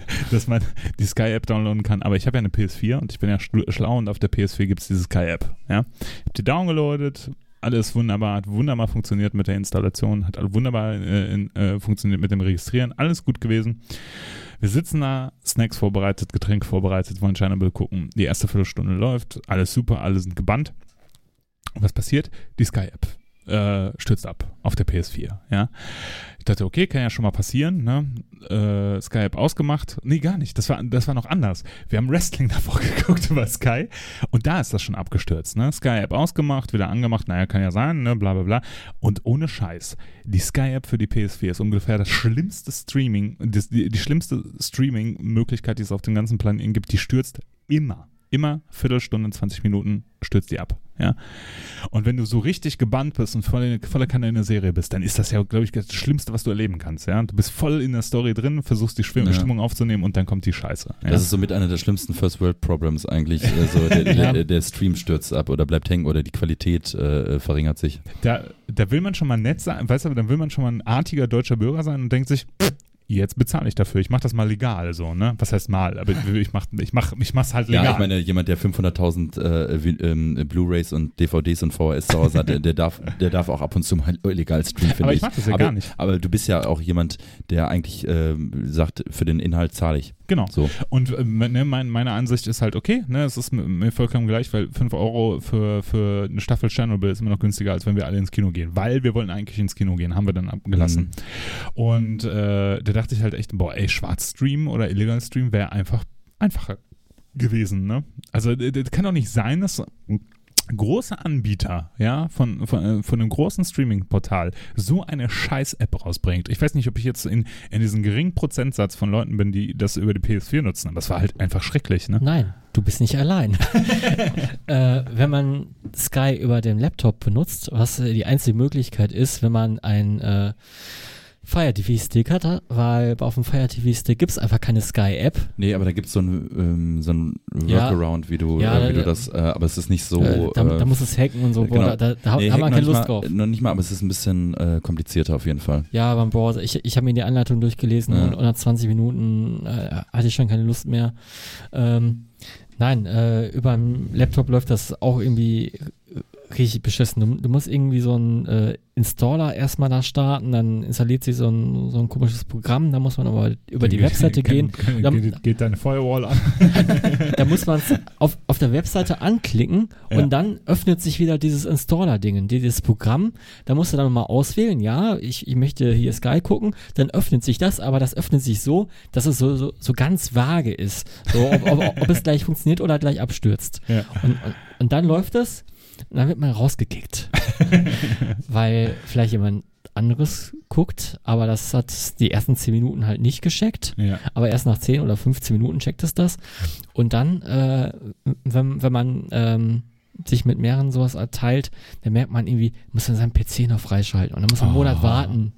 Boah. Ja, du kannst, du bis man ein neues Gerät man kann nur fünf Geräte ähm, registrieren für diesen einen Account und dann pro Monat eins. äh, du kannst du nach einem Monat oder so kannst du das dann erst wieder ändern, also ein Gerät hinzufügen oder halt entfernen. ja. Aber wie, wie ist die Geschichte ausgegangen? Also hast du es im Endeffekt dann nicht. Wir haben, wir haben uns gequält und haben, wir haben es dann tatsächlich so gemacht, dass wir, mach, bei jedem Absturz habe ich die App nochmal zugemacht, hab dann nochmal neu gestartet. Alter. Und dann hat er Da sich kommt Stimmung auf. Der hat dann sich natürlich nicht gemerkt, wo an welcher Stelle ich bei der Folge war. Natürlich ich musste nicht. natürlich Schön durchskippen und oh, schrecklich. Aber wir haben die Serie dann geguckt. Wir haben die nicht komplett durchgeguckt an dem Abend. Wir haben zwei Tage gebraucht, um die komplett durchzuschauen. Aber ich war echt. Äh, die Lobpreisung kann ich echt gut nachvollziehen. Es ist wirklich eine fantastische Serie. Mhm. Äh, auch wegen dem reellen Hintergrund natürlich. Und wir haben uns ja bei der Folge davor schon mal, oder ich habe mich darüber unterhalten, ihr habt relativ wenig Kommentare dazu gegeben, aber irgendwer hatte mich darauf angesprochen, auch ähm, Grüße gehen raus an wen auch immer. Ich finde, es ist ganz schwer, diese Serie in ein Genre zu packen, weil ich finde, die Serie hat auch wieder diese Essenz von Horror, von der ich mal gesprochen Ja. habe. Sehr, sehr gut erfasst. Ne? Also, was ist gruseliger bitte als äh, etwas, was dich umbringt, aber was du nicht sehen, nicht schmecken, nicht hören, nicht, nicht riechen kannst? Genau.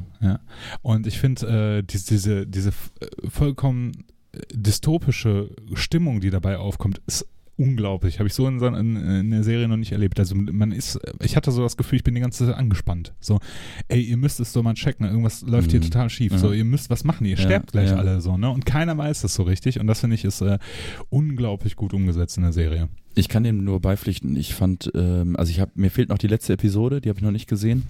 Aber bis dahin, das sind ja glaube ich fünf Stück insgesamt. Genau. Ähm, ich fand ähm, die Serie, klar, wenn du so viel Lobhudelei im Vorfeld gehört hast, dann erwartet man irgendwann schon eigentlich, wenn man die jetzt selber anmacht, die Serie, dass nach fünf Minuten schon sonst was passiert. Äh, so ist es nicht. Aber ähm, von Episode zu Episode hat die mich mehr und mehr gepackt. Ähm, es gibt unfassbar unangenehme Szenen, finde ich. Also das war teilweise, okay, jetzt übertreibe ich vielleicht ein bisschen, aber es war teilweise echt nicht auszuhalten. Also es, Ja. gab, es gab Szenen, die waren so unangenehm. Mm, Die, die Stimmung ist unangenehm. Die, die, die Leute sind alle irgendwie komisch auf so eine gewisse Art und Weise. Es sind auch alle so irgendwie fast, also bis auf so zwei, drei Ausnahmen, alle auch so, so herzlos irgendwie in, in ihrer, in ihrer Art, also so, so ohne Wärme. Und, und dieses ganze sowjetische System, was da ja dann auch aufgezeigt wird, das ist alles irgendwie, du denkst dir eigentlich so, scheiße, das hat sich hier gerade keiner ausgedacht. Das ist passiert. Also ob Mhm. jetzt jedes Detail genauso passiert ist, wage ich zu bezweifeln. Also ob Ja. jede einzelne Szene wirklich sich so zugetragen hat. Aber der Plot an sich, der ist genau so, genau so passiert. Und ich hatte zwischendurch so ein bisschen, wo du das jetzt auch gerade sagtest, ähm, Horror im Sinne von, du siehst es nicht, du riechst es nicht, du schmeckst es nicht und ähm, du merkst es auch im ersten Moment nicht. Ähm, äh, hat mich auch so ein bisschen daran erinnert, ich habe mir vor, vor, vor einem Jahr mal die, ähm, das Boot gegeben, also die, die, Mhm. den, also die, für, ich rede jetzt von dem ursprünglichen Film, es gibt auch eine Sky-Serie, die da noch ein bisschen anknüpft knüpft. und das Boot wurde ja damals ähm, in mehreren Versionen produziert. Also es gab ja eine, eine Serie über sechs Teile, ähm, aber aus demselben Material wurde ja auch eine Kinofassung und eine Fernsehfassung und und und und ich habe mir diese Serienfassung von damals habe ich mir noch mal angucken und das ist das auch so, weil du bist eigentlich zu 99 Prozent immer nur in diesem U-Boot und siehst auch nichts anderes. Es gibt ja keine Fenster oder so, ne? Und äh, Ja. und das war auch so eine also eine andere Thematik, aber eine ähnlich bedrückende Stimmung. Ja, ja. Was mich, was mich von der Stimmung her ein bisschen daran erinnert hat, war The Terror. Äh, da hatte ich so ein bisschen Parallele Die zu. ähm, ha- habe ich nur mal angefangen, habe ich aber noch nicht weitergeguckt. Die Ja. steht auf meiner To-Do-Liste. Die äh, basiert ja auch auf einer wahren Begebenheit. Ich weiß nicht, ob das so ein bisschen auch der, der, der, der, der Tonus dahinter ist, weißt du? So, Mhm. dass, dass wenn sobald, sobald was wahr ist, ist es nochmal schockierender, ja? Ja, man hätte ja auch da denken können, und das war ja auch mein erster Gedanke, als ich gehört habe, dass die Serie rausgekommen war, und da hat sie noch keiner gesehen und hat auch Ja. noch keiner was dazu gesagt. Habe ich gedacht, okay, jetzt wird das halt auch noch verwurstet, äh, dieses historische äh, Begebenheit, ne? Aber die Art und Weise, wie die das und und auch diese Szenen, ich meine, wir müssen da in- auch gar nicht so, aber ich meine, du siehst halt irgendwann, und so viel kann man sagen, du siehst halt irgendwann Leute, die von, die an dieser Strahlung einfach zugrunde gehen. Ja. Und diese Strahlung hat ja dann diesen, diesen Effekt, dass, dass es dir erst nicht gut geht und dass du dann ein bis zwei Tage denkst, ach, mir geht's wieder super und dann geht's erst richtig los. Ja, Und dann schmilzt deine Haut. Und du siehst einfach diese Leute dort teilweise. ja. Auch, wo diese eine Frau dann losgeschickt Ja. wird, äh, sie müssen mit allen Mitarbeitern sprechen, Ja, ja, ja. äh, Und die damals dabei waren bei dem Unglück. Wir müssen wissen, wie es passiert ist. genau. Die muss da mit Fleischklumpen sprechen. Ja, ja, ja. Ich fand, ähm, das ist auch so eine Serie, wo, äh, weißt du, es gibt ja so Filme oder äh, Serien oder, oder, oder filmisches Material, das durch ein bestimmtes Zitat besticht. So, ne? Und äh, ne, in, in Serien oder in Filmen kommen ja sehr, sehr viele Dialoge normalerweise vor und es gibt so äh, Sätze oder sowas, die merkst du dir und manche mer- merkst du dir total unbewusst. Ne? Und einer der Sätze, der mir da total im Gedächtnis geblieben, geblieben ist, ist, schmeckst du auch Metall? Jo. So, das war so Ja. das, das, das, äh, Die, am- die Feuerwehrleute. nicht nur das, sogar davor noch, die, die, die, die, die äh, Reaktorarbeit-Mitarbeiter. Die sagen das auch schon? Ja, der okay. sagt, da- sagt da, eine von den Jungen sagt halt auch schon, ey, äh, schmeckst du auch Metall, so, ne? Und das ist ein so ein Satz, der, der, äh, der fasst eigentlich sehr, sehr gut zusammen, wie die Leute halt damals äh, damit umgegangen sind. Mhm. Ne, so, keine Ahnung, wir wissen es nicht. Ja. Ne? Und äh, bis zum Ende, ne, das kann ich ja schon mal ein bisschen vorgreifen, wie sich das Ganze auch auflöst, wie es dazu kam oder sowas. Ne? Es geht schon Richtung Systemkritik, so, ne? Ist auch äh, okay, aber es ist halt immer noch so, ne, also äh, wir als Menschen spielen da irgendwie mit dem Feuer und keiner von uns weiß eigentlich, was die Auswirkungen sein können, ne? Und wie halt damit umgegangen wird. Und ich finde, äh, das hat äh, also wirklich eine extrem gute Serie. Die 5 Euro könnt ihr über Sky schon investieren, könnt ihr euch das angucken. Und äh, mich hat mich hat's wirklich sehr, sehr beeindruckt, muss ich wirklich sagen, beeindruckt. Auch die, die, diese Wechselhaftigkeit von den Charakteren, ja, dass dieser Wissenschaftler, der am Anfang sehr humanistisch geprägt Mhm. war, immer mehr verroht, ja, Ja. Der, der wird immer mehr, also der wird immer mehr Wissenschaftler und weniger Mensch, Ja. während- der Politiker, der Minister für, für, für, für Energiewesen, ja. Ja. der am Anfang sehr verroht ist, immer menschlicher wird, Gespielt von Stellan Skarsgård, glaube ich. Ja. Ist, ein, ist ja ein schwedischer Schauspieler. Immer menschlicher wird, Mhm. ja, so als, als ihm selber bewusst wird, ich bin jetzt auch, ich gehöre jetzt auch zu, den zu, den zu, zu den Menschen, die ähm, einen Effekt davon tragen Ja. werden, ne, wird er immer mehr zum Mensch. Mhm. So, das finde ich, äh, ne, Ja. dieses Wechselspiel fand ich total interessant, also wirklich eine äh, fantastische Serie. Ja, aber tatsächlich ähm, absolut keine Serie zum Wohlfühlen. Nee. Keine Feelgood-Serie, da sollte man sich lieber äh, Modern Family angucken. Die ich mittlerweile auch äh, sehr gerne gucke. Also wir sehen euch beide dann demnächst in der Instagram-Story in Pripyat.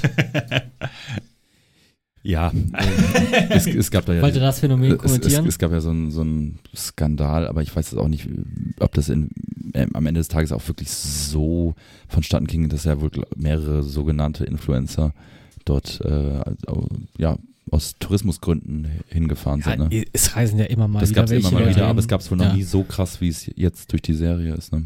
Ja, dieser, dieser, äh, dieser Katastrophentourismus, den gab es ja schon immer, ne? also, Ja. dass Leute nach Pripyat gefahren sind. Äh, und äh, da gibt's ja auch wirklich richtige Reiseunternehmen, die es anbieten. Ja, Das gibt's aber auch schon beispielsweise in Fukushima. Das kannst du Ja. auch schon machen. Ne? Also es ist, äh, das wird natürlich irgendwie versucht auszuschlachten. Ne? Ganz doofe Idee, macht das nicht. Ja.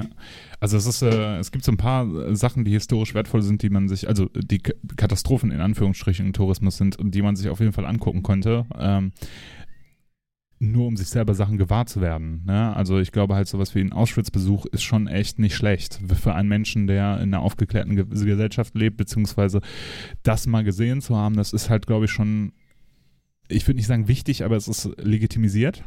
Ja, auf jeden Fall. Äh, während sowas, weiß ich nicht. Also es ist halt, die Gefahr geht halt immer noch davon aus, ne? Also Ja. Ja, das ist äh, halt krass. Auf jeden Fall, ähm, ja, eine, eine äh, wirklich sehr gute Serie. Also der ganze Hype, der um die Serie gemacht wird, auch wenn es eine Miniserie ist mit äh, fünf Folgen und zu mehr als einer Stunde, äh, muss man sagen, es ist extrem empfehlenswert. Ich weiß nicht, Fredi, hast du die jetzt auch schon gesehen, oder? Ähm, ich wollte anfangen Mhm. und ihr habt jetzt ein bisschen gespoilert, aber ich äh, Ja, hol's nach. gespoilert haben wir ja gar nicht. Also wir haben ja eher, glaube ich, eher angeregt. Ne? Ja. Ja. Musst du nur den also- Wikipedia-Artikel Ah, zu Chernobyl okay, lesen, ich, ich. Aber- okay, ich spoilere mal kurz. In dem, Kernkraft, in dem, Kern- hatte- in, in dem Kernkraftwerk passiert ein Unglück. Oh, scheiße. Ja, ich, ich, ich, ich hatte zu viel zu tun und muss andere Sachen schauen, wie die Neuauflage von Jumanji. Und allerdings. Mit äh, Dwayne Johnson. ja, es ist äh, sicherlich auch. Das ist ein Feel-Good-Movie, oder? Äh, Mega. Jumanji Aber- 2, Dark Jumanji. Aber irgendwie, der, der, Film kommt halt nicht in Fahrt, ne? Erst wenn er in Fahrt kommt, dann ist der Film schon fast zu Ende. ah ja, gut. Ja. Übrigens ein Film, ähm, äh, von, von äh, dessen Post- Poster ich jetzt in letzter Zeit gesehen habe, der mir so gar nicht äh, aufgefallen ist, ist äh, The Dead Don't Die. Der ist mir aber nicht aufgefallen, äh, weil, ich, weil ich das Poster oder die Thematik so interessant finde, sondern einfach, wer, wer da mitspielt. Das ist ja bizarr. Aber es ist schon wieder so, dass ich denke, da spielen schon wieder so dermaßen viele gute Leute und interessante Leute mit. Also das ist ja der neue Jim Jarmusch-Film, äh, ist eine Zombie- Komödie soll es wohl sein. Ich habe ihn noch, noch nicht gesehen. Aber Spieler von Adam Driver über Bill Murray bis Tilda Swinton, Iggy Pop, äh, Ja. eine Milliarde Menschen mit, Selena Gomez und so weiter und so fort. Ähm, ich ich finde ehrlich gesagt, diese, dieser Cast äh, schreit geradezu danach, dass äh, der Film nicht gut wird, weil weil es einfach äh, ich, ich erinnere mich da immer gerne an Hell Caesar, ne, ähm, von, äh, von den Ja. Coen-Brüdern, der ja auch im Vorfeld so abgehellt wurde, wer da alles mitspielt, wer da alles mitspielt. Und der Film war ja wirklich einfach nicht gut. Nicht gut. Ja, ja. Wird das nicht sowas wie Zombieland? Ja, ich denke also mal Bill. Murray war doch auch bei Zombieland, Ja, oder? ja, Der, ja, der, der hatte den Cameo, ja. genau, der, der, der wurde ja, Der- Spoiler, erschossen. Nee, die, die sind ja weil, bei er, weil, er für, weil er in seiner wahren, äh, weil er in normal, seiner normalen Gestalt für einen Zombie gehalten wurde. ja, da sind die, brechen die in sein Haus ein, ne? So war das irgendwie. So ähnlich, ja. Ja, ja ich bin gespannt. Äh, Ich finde ja, ähm, Eric, äh, Adam Driver finde ich ist ein interessanter Schau- Schauspieler aktuell. Bill Murray mal wieder auf der großen Leinwand zu sehen, wird bestimmt auch interessant sein. Also ich werde ihn mir angucken. Das war nämlich der Film, den wir eigentlich sehen wollten, bis wir uns entschieden haben, Chernobyl zu gucken. Und äh, ja, ich würde es mir angucken. Ich finde halt Tilda Swinton ist echt in den letzten Jahren echt zu einer richtigen Horror-Ikone geworden. So. Ich finde äh, Tilda Swinton ähm, nicht erst seit The Beach super, ne? Also äh, das ist eine sehr interessante Frau und eine tolle Schauspielerin. Äh, übrigens ein, äh, äh, ein witzigen Cameo, wo wir gerade davon gesprochen haben. Auf der E3, auf der E3, der Keanu Reeves einen Auftritt. You're breathtaking. Äh, Keanu Reeves ist ja schon irgendwie so der Meme King, ne? Also war ja schon vorher irgendwie so, da wurde ja Könnt schon mich kurz aufklären, was ist auf der E3 passiert? Also E3 ist so eine die Elektronikmesse in den USA, glaube ich, die weltgrößte. äh, Computerspielemesse. Ist das Computerspiel? Ich dachte, das wäre auch so Ele- Electronic Device mäßig. Ähm, ich glaube, da werden entweder neue Spiele oder neue Konsolen vorgestellt. Und äh, ich weiß gar nicht, bei welchen, äh, bei, bei CD Projekt Red, Red CD Projekt. Cyberpunk Genau, 2077. So heißt das Spiel, worum es geht. Und da äh, wurde ein Trailer gezeigt und da am Ende sieht man halt Keanu Reeves in dem Trailer halt, ne, wie er seine, mit so einem Roboterarm halt seine Brille hoch, hochsetzt. Und dann kommt er halt auf die Stage und alle Leute rasten halt vollkommen aus, wo ich mir denke, ja, warum? So, ne? Ja, Keanu Reeves. Und irgendwer, irgendwann ist dann halt Stille, ne, er stellt ein bisschen das Spiel vor und irgendwer schreit dann dazwischen, you're breathtaking und dann lehnt er sich davor und das sieht so äh, bizarr aus, weil er halt mit seinem Fuß so eine komische Bewegung macht. Das sieht halt aus, als ob er gleich stolpert und sagte, you are breathtaking. Geil, das muss ich noch angucken. Ich finde Keanu Reeves, ähm, äh, da ranken sich ja auch viele Geschichten um den. Man, man sagt ja, ähm, das sei wohl einer der ähm, coolsten Typen aus Hollywood, ne? Oder coolsten Hollywood-Schauspieler, weil er ja, glaube ich, immer mal wieder zu verstehen gegeben hat, dass er dieses Star-Dasein nicht so geil findet, dass er einfach gerne, gerne schauspielert. Und es gibt auch, auch diese Fotos und diese Videos, wo er irgendwie in der U-Bahn sitzt ja, ja. oder wo er äh, irgendwo, haben wir da schon mal drüber gesprochen in einem Das Nee. Podcast? Keanu. Wo, wo er sich Boah, so, mir so, kommt das so vor, als wir letztes Mal drüber gesprochen, Ah. ernsthaft. Schade. wo er sich so ein, so ein, so ein Geburtstagstörtchen holt oder zu, an seinem Geburtstag und da auf seiner Park. Naja, auf jeden Fall ähm, ein interessanter Typ. Ich habe noch eine, eine, eine Serie und ihr könnt danach gerne auch noch über die Serie sprechen, über die wir letztes Mal nicht gesprochen haben. Aber eben auch so, dass ich, dass ich in dem Falle nicht gespoilert werde. Ähm, ich habe mir Dark äh, angeguckt. Hat die einer von euch gesehen? Ich habe die erste Staffel angefangen, fand sie nicht gut und habe abgebrochen. Äh, Die erste Staffel kam vor zwei Jahren raus, ist eine deutsche Netflix-Produktion, mh, die teilweise, die tatsächlich auch in den USA äh, relativ erfolgreich war. Ähm, die kam vor zwei Jahren raus, die erste Staffel. Ich habe mir damals die erste Episode gegeben, hat mich nicht gepackt, habe ich beiseite gelegt und dann habe ich jetzt vor ein paar Wochen nochmal mir die erste Staffel gegeben und dann hat sie mich komplett gepackt. Lange Zeit nicht mehr so viel, also Tschernobyl war schon geil, ist auch überhaupt nicht vergleichbar, aber bei Chernobyl hatte ich nicht unbedingt so Spaß und bei Dark hatte ich irgendwie schon Spaß, das weiter zu gucken, weil es ist halt im Grunde, kann man über Dark inhaltlich gar nicht so viele Worte verlieren, weil dann Spoilert man. ist der Spaß eigentlich auch schon Ah, vorbei. okay, okay. Ähm, es ist im, im weitesten Sinne eine Mystery-Serie, die in einem Dorf, äh, in einem fiktiven Ort oder Dorf in, in, in Deutschland spielt, namens Winden, wo ein Atomkraftwerk spielt. Und ähm, es spielen extrem viele Charaktere eine äh, Rollen. Ähm, äh, ja, das Ganze, du lernst im Grunde fast alle, alle oder viele Dorfbewohner kennen, von der Polizistin bis hin zur äh, Rektorin, äh, die Jugendlichen im Dorf. Und äh, da passieren dann, ja, das klingt jetzt natürlich sehr ausgelöscht, aber da passieren dann merkwürdige Dinge. Uh. Und äh, wie, wie gesagt, jedes Wort, was ich jetzt noch verlieren könnte, wäre wär ein Wort zu viel. Ich muss aber sagen, das ist eine Serie mit unfassbar viel Liebe zum Detail und ich glaube, dass da auch unfassbar viel Geld drin steckt, weil ich muss sagen, die Produktion ist schon der Hammer. Der Soundtrack ist hyper krass. Das Intro ist geil. Ähm, die Schauspieler, einige kennt man, einige hat man noch nicht gesehen. Äh, überzeugen, bis auf ein, zwei Ausnahmen überzeugen da alle. Und äh, ich habe die erste Staffel echt äh, verschlungen. Man muss schon man darf jetzt nicht so oft äh, ähm, blinzeln, weil dann, äh, dann versteht man das eine oder andere nicht. Man muss schon sehr aufmerksam gucken, ist nicht zum Nebenbei gucken. Mm, äh, es gibt immer mal wieder so Punkte in der Serie, wo nicht ganz plakativ, aber wo einem so nochmal so kurz so ein Zwischenstand gegeben wird, so und so ist gerade die Lage. Das wird aber auf so eine subtile Art und Weise gemacht. Äh, und so ist gerade der Stand und der steht in Verbindung mit dem und der ist so und so. Und äh, da kam jetzt die zweite Staffel raus. Ähm, also ich habe passend kurz vor Start der zweiten Staffel die erste geguckt und äh, von der zweiten habe ich jetzt die ersten zwei Episoden gesehen. Ähm, da wird, kommt dann nochmal so eine Ebene dazu, die es vorher nicht gab. Ähm, hat mich jetzt nicht mehr so gepackt, aber ich werde es natürlich noch zu Ende gucken. Also das, die Idee dahinter ist genial. Also auch die Story, wer die geschrieben hat, Hut ab. Also wirklich, wirklich äh, spannend und, und auch wenn, auch wenn dieser Spruch ausgelutscht ist, aber für eine deutsche Serie ein absoluter Hammer. Und selbst wenn man sagt, inhaltlich kann ich nichts mit anfangen, aus produktionstechnischer Sicht Hammer. Wirklich großartig. Tolle Bilder. Viele Leute haben ja irgendwie gesagt, oder ich hatte auch so ein bisschen die Empfindung, dass da Stranger Things auch einen großen Einfluss für hat, so für dieses Mystery-Teenie-Geschichte. So, ne? Genau, Stranger Things ja diese, diese ähm, ja, Teenie-Mystery-Serie, die ja, Kinder-Mystery-Serie Kinder so ein bisschen angelehnt an, an so Sachen wie Goonies, E.T. und so weiter. Ja. Spielt halt auch in den 80er Jahren äh, eine US-Produktion, wo, wo, ich, wo mich damals die erste Staffel auch überzeugt hat, weil die echt spannend war und ein toller Soundtrack und so weiter und so fort.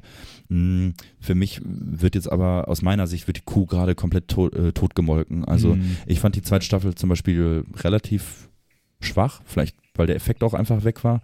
Jetzt kommt die dritte raus, also sie bringen ja wirklich jedes Jahr eine neue Staffel raus und Dark hat sich ja zumindest so zwei Jahre Zeit, Zeit gelassen.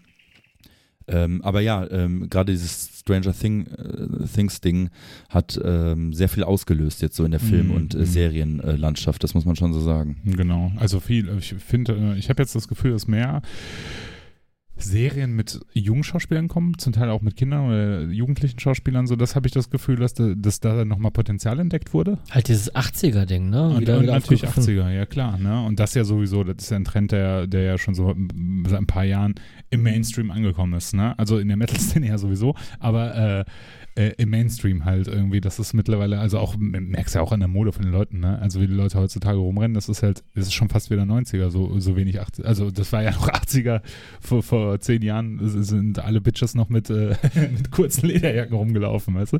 Ich äh, kriege jetzt äh, bald eine Brille und ähm, Nein. Ja, äh, weil ich äh, weitsichtig äh, bin, wurde, ähm, hat der Augenarzt herausgefunden.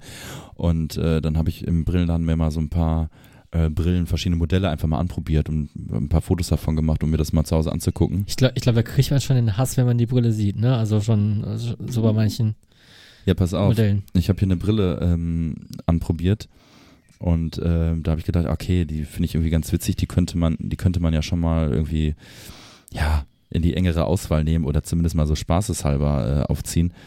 Äh, ich suche es gerade hier raus für euch ähm, und da ist mir dann Warte mal, hier, guck mal. Also das ist die, die ich jetzt erstmal bekommen werde, weil ich soll erstmal einen auf Probe tragen. Das ist halt so eine. Ja, die ist ja sehr human. Tut eigentlich. keinem weh, ne? Ja. So, und dann kommen wir jetzt zu diesem Ding, ne? Oh ja, oh, geil. Oh ja, oh, oh ja, oh ja. Ganz, also, also wir, wir, wir müssen es jetzt mal äh, auditiv beschreiben, weil äh, Podcast ja so ein herrlich visuelles Format ist. Ähm, das ist das Folgenbild übrigens.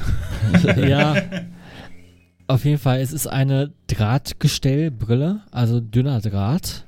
Ja. Und äh, sind das verdunkelte Gläser? Nee, verdunkelt nicht, aber es ist im Grunde also, halt. Aber es ist 80er-Style, so, äh, man würde sagen, Rapist Glasses. Genau, also die meisten haben auch gesagt, das sieht halt eher so vergewaltigermäßig aus. Ähm, ist aber so eine Brille, die man wahrscheinlich in Berlin, äh, Friedrichshain äh, 10 mal, 20 Mal am Tag sieht oder noch öfter.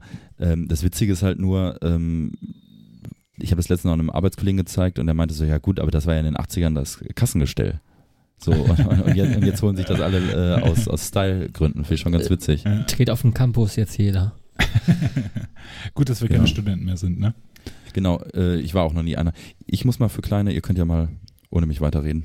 Ja, wir, wir können ja schon mal ein paar Brillen ähm, Modelle raussuchen. Äh, also ich finde so eine Steuerberaterbrille, so oh- ohne Rahmen. Oh, ja, So, weißt du, ja. ne? mhm. So, eine, so eine schmale aber auch, ne? Also Ja. so eine dünne.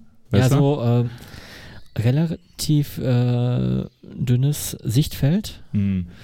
Äh, unten noch so, so, so ein bisschen milchig, weil man Mhm, braucht, mhm. braucht die Lesefunktion noch. So, also, wie nennt sie das? Gleitzig, ne? Ja, ich keine Ahnung. Und äh, halt sehr dünnes Gestell, was eigentlich nur so aus zwei Bügeln besteht. Ja, genau. Und dann, ähm, aber auch in der flippigen Farbe, so, ne? Also, weißt du, so, also so blau, stahlblau, Ja, ja, ja, genau. genau, ne? Passend, passend zum Sakko halt irgendwie, ne?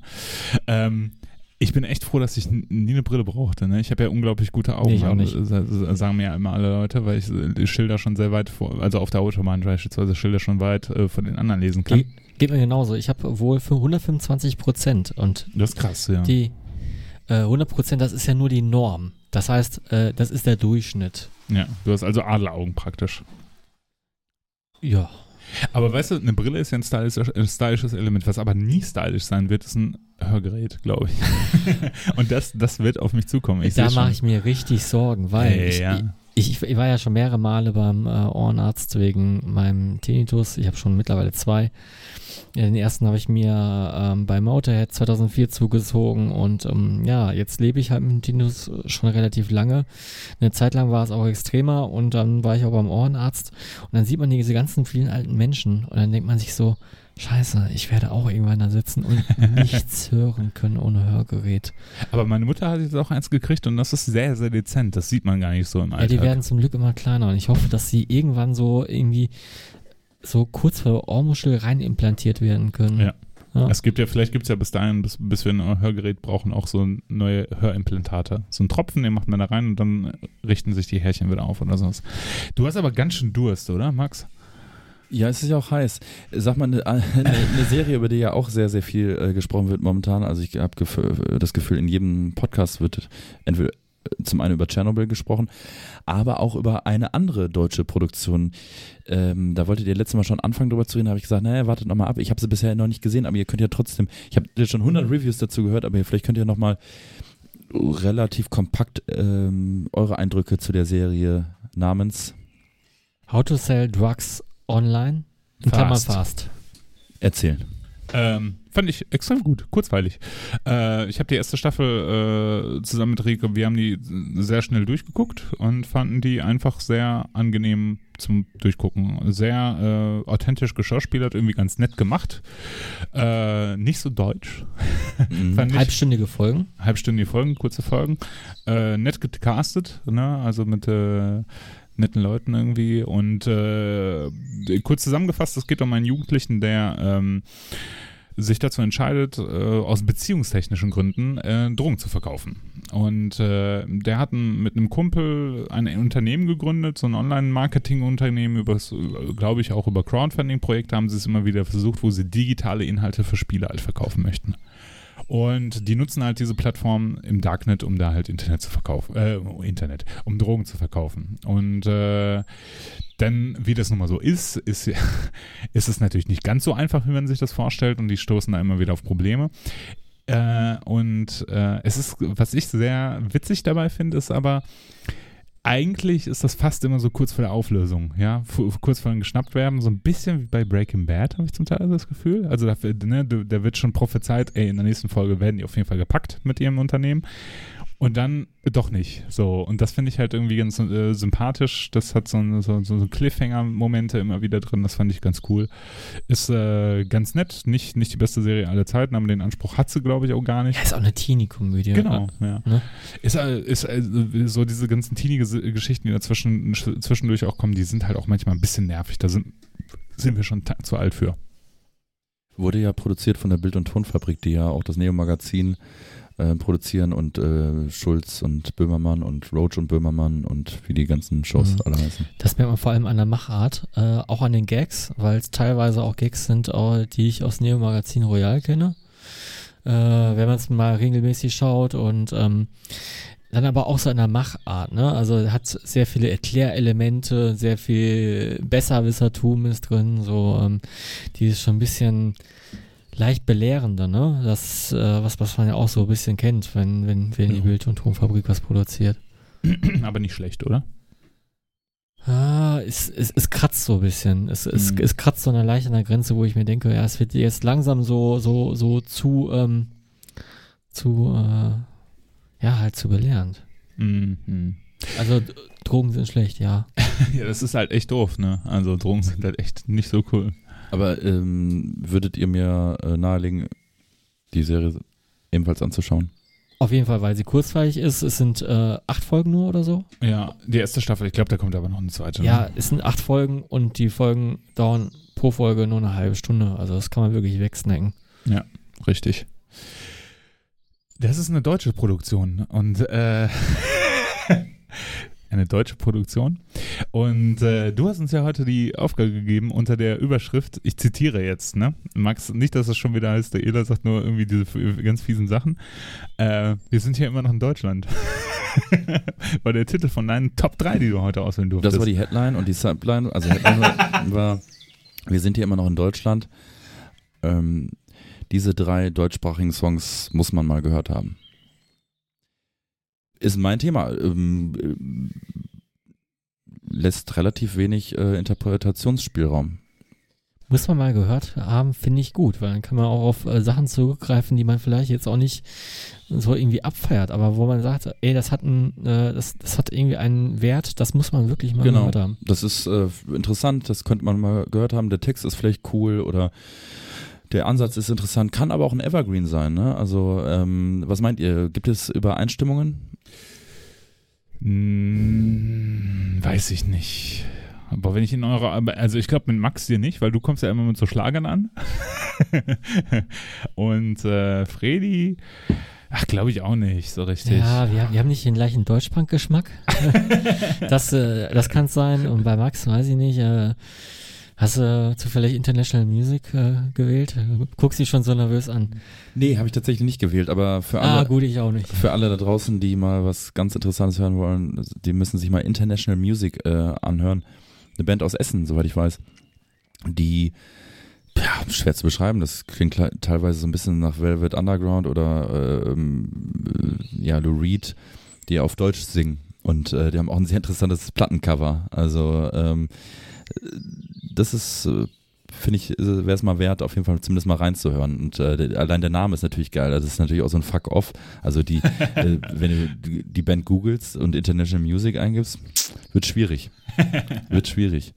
Das ist dann, ähm, äh, ne, das ist so, als ob du äh, eine Band Weltmusik nennst, halt, ne? Genau. Boah, Weltmusik ist aber auch das Schlimmste, oder? Weltmusik ist mit das schlimmste Genre eigentlich. Ja, also mit Reggae und Ska, finde ich. Das kommt halt so ich zusammen. kann mit Reggae noch ein bisschen was anfangen, Ja. also, aber auch nur so auf so bestimmte Sachen. Ähm, Ska gar nicht. nee. Als nicht. Bassist muss ich sagen, Ska kann teilweise auch echt gut sein. Ach komm, ey. Ja, nein, wirklich. Versuchen wir uns auf das Wesentliche zu konzentrieren. Hört, wir wir hört euch sagen, mal die Specials an. okay, wir sind aber bei einem völlig anderen Thema. Genau, wir sind bei deutschsprachiger Musik. Du hast nicht deutsche Interpreten Genau, genannt, ne? deutschsprachig. Ach, Gott sei Dank. Deutschsprachig. Also äh, Falco darf rein. Ah! und, und Wanda und äh, Bilderbuch und, äh, Viel Farben. und Vielfarben, wie sie alle. Ich fange mal an. Ähm, der Podcast heißt Todsteine Scherben, angelehnt an eine Band namens Tonsteine Scherben, die wiederum den ähm, Sänger hatten namens ähm, Rio Reiser. Es ist vorbei. Bye. Genau. Ich, ähm, ich habe mir von Rio Reiser tatsächlich Junimund ausgesucht. Äh, ist nicht unbedingt originell im Sinne von, ich hau euch jetzt mal so einen krassen Underground-Song um die Ohren. Wobei der Song ja kein Hit damals war. Also der wurde ja als Single ausgekoppelt, aber ist, glaube ich, noch nicht mal in, in die Charts äh, gekommen. Ähm, also das ist ja auf dem ersten Rio Reiser äh, Soloalbum von 86, Rio der Erste. Äh, war eigentlich gedacht für die Band Tonsteine sterben, der Song. Und der hat den dann als Solo auf seiner Soloplatte rausgebracht. Äh, der gute Rio ist ja dann auch schon 96 verstorben. Ähm, ja, äh, ist auf der Platte ist natürlich auch noch König von Deutschland zum Beispiel drauf. Äh, ist eine Platte, die bei uns zu Hause häufig äh, lief und es ist, glaube ich, auch relativ egal, ob man jetzt mehr äh, Tonsteine Scherben oder mehr Rio Reiser Solo geil findet. Aber ähm, die Stimme ist für mich einfach äh, unverkennbar. Ne? Also das ist einfach großartig.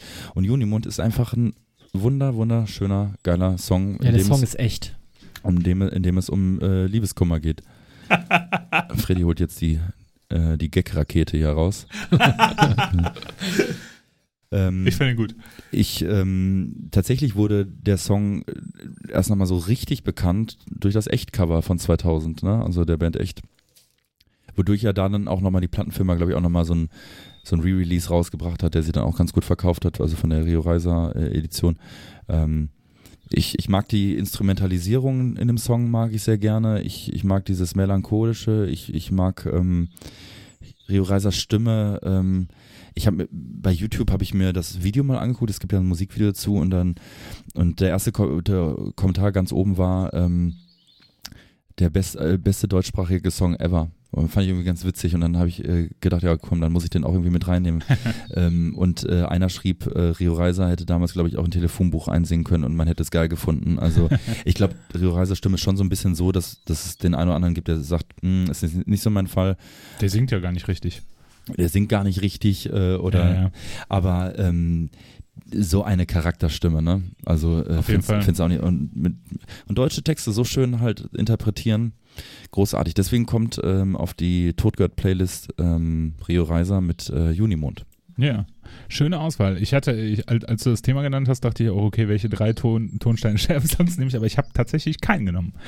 Ähm, ich weil, aber, weil zu naheliegend oder, äh, weil oder weil, weil du uns flashen wolltest mit Sachen aus der untersten Kiste? Nö, das eigentlich nicht. Also ich habe mir so eher überlegt, was sind denn Sachen, ähm, die deutschsprachig sind, die so, also wenn es um drei Songs gehen würde, die so ein gutes Mittelmaß an Genres irgendwie darstellen. Also ganz schwer zu erklären, aber das meine ich halt, die so, so ein bisschen auch geschichtsträchtig sind. Ich glaube halt schon, dass Tonsteine Scherben sehr geschichtsträchtig sind. Ich glaube, die Songs sind bis heute aktuell und das ist auch gut so. Aber ich dachte so, nee, das wäre jetzt zu einfach, das wäre zu easy. Ne? Und habe dann halt überlegt, Mensch, was ist denn das nächste Anliegendste? Und natürlich ist es deutscher Heavy Metal. Wer hätte das gedacht? Und ähm, ich habe dann auch direkt in die Trickkiste gegriffen und den größten Klassiker eigentlich aus dem deutschsprachigen Heavy Metal gezogen nämlich Doro. das habe ich jetzt nicht erwartet, tatsächlich. Nein, das war, das war auch ein Scherz. Oh. Nee, ich habe mir, ähm, ich habe dann so überlegt, ja Mensch, was sind denn so die Songs beziehungsweise die Bands, die mich auch in den letzten Jahren sehr beeinflusst haben und das war halt äh, Formel 1 aus der DDR.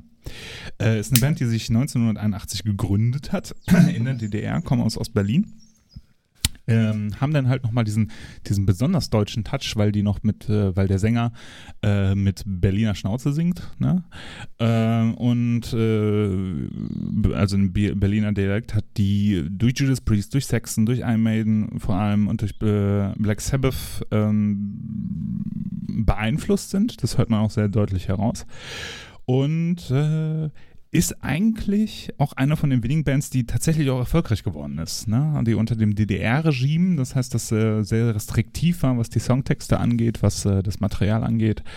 Ähm, da äh, äh, noch irgendwie Erfolg hatte und tatsächlich auch kommerziell eine Platte rausgebracht hat, und zwar die Live im Stahlwerk, das ist eine Live-Platte ähm, die man heute übrigens fast in jeder Plattenkiste auf dem Flohmarkt irgendwo im Osten sieht, in Deutschland eigentlich nicht, äh, also in Westdeutschland nicht, aber in Ostdeutschland halt. Das finde ich irgendwie sehr witzig, dass das halt echt so ein Kulturgut von da ist. Und äh, von dieser Live-Platte habe ich mir einen Song rausgesucht, den ich äh, das ist echt so der Querschnitt von Heavy Metal Texten von jungen Leuten. Das ist der Weg nach oben. Ähm, warum? Da geht es einfach um einen Typen, der gerne Musik machen möchte, in der Band spielen will und ähm, er beschreibt in dem Text, äh, wie schwer es ist, eigentlich erfolgreich zu sein mit Heavy Metal Musik. So. Und das fand ich irgendwie unglaublich sympathisch und ich glaube, dieser Ansatz, den verfolge ich halt, äh, auch wenn ich selber Musik schreibe, ist das immer so ein großer Einfluss für mich. Ne? Also, das ist eine Musik, die eigentlich vom Herzen kommt und auch für Fans halt gespielt ist und mit der man halt nicht groß wird.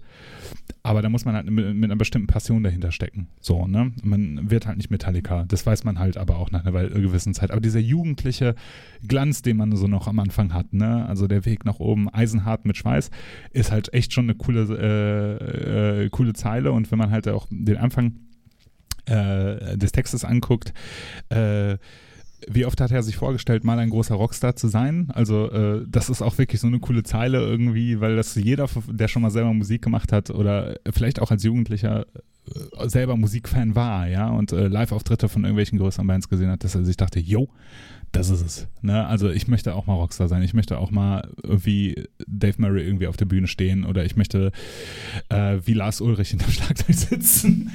Und äh, das fand ich irgendwie sehr sympathisch. Und was der Song auch beweist, ist, dass Heavy Metal, was ja eigentlich eine sehr englische Musik ist, ja, nicht nur den äh, Ursprung im englischsprachigen Raum hat, äh, sondern halt auch einfach eine sehr englisch geprägte Musik ist, äh, textlich, dass die auch in Deutsch funktionieren kann. Ne? Weil viele Leute sagen ja bei deutschen Heavy Metal oder deutschsprachigen Heavy Metal immer wieder, ähm, finde ich doof den deutschen Gesang. So, ne? Und ich finde aber bei dem Song, der ist halt echt so ehrlich irgendwie und sehr geerdet und da passt aber der Gesang sehr gut, ne? während das bei anderen Bands vielleicht nicht so gut passt. Ne? Es gibt ja viele so äh, Bands, die in ihrer eigenen Sprache singen oder beziehungsweise in ihrer Ursprungssprache singen, wie beispielsweise Midnight Priest auf dem auf den ersten Releases, da haben sie ja auf Portugiesisch gesungen haben viele Leute gesagt, finde ich irgendwie komisch. Oder Rotor aus Finnland, die äh, Muster Cassie als Album rausgebracht haben, die auf Finnisch gesungen haben.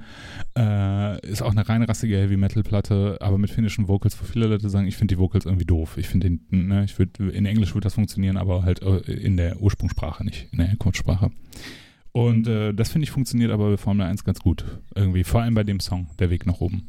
Und deswegen kommt Formel 1 mit Der Weg nach oben auf die Playlist hoffentlich. Okay, ich äh, fange mal mit dem Offensichtlichsten an, weil ähm, ich will ja immer erst ein bisschen hinterher überraschen. Das äh, habe ich mir schon öfter mal so äh, als Credo so äh, gegeben. Ich beginne mit einem Zitat. Es wird die Scheinwelt zur Realität. Wir verdrängen, was uns nicht gefällt. Was nur ein paar Kilometer weit weg ist, wird zum anderen Ende der Welt. Ist von Wieso? Schweinewelt. Und äh, ist vom Album Uar, ne, mit UAR geschrieben und ähm, 94 erschienen und ist äh, eins seiner Lieblingsalben von Wieso und von vielen anderen auch, obwohl ich die neue, neueren auch gar nicht mal so schlecht finde. Ähm, und ich habe auch Wieso die letzten Jahre, glaube ich, mindestens dreimal gesehen, zweimal auf dem Ruhrpott Redeo und ähm, einmal auch live in der Halle äh, in Oberhausen.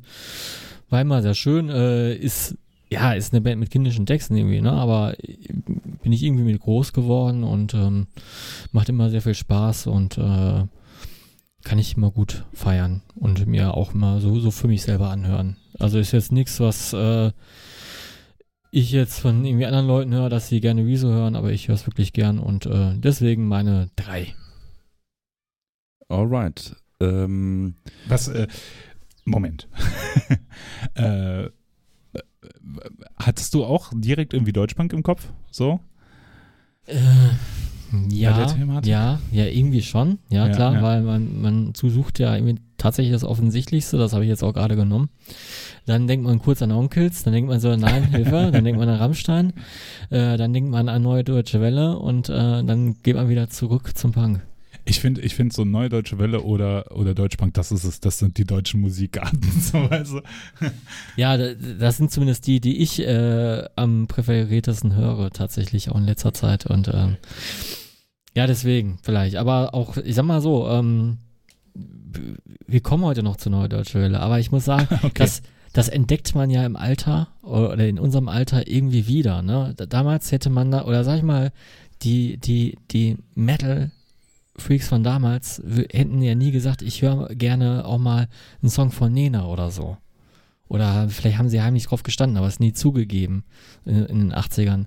Aber ich finde, wir, wir, können ja schon irgendwie zugeben, als Kinder der irgendwie 80er. Also, ich habe letztens noch. Dass äh, wir, ja. Ich habe letztens noch Nena im Radio gehört und dachte, ey, da kommen ja Gitarren drin vor. Ja, so. eben.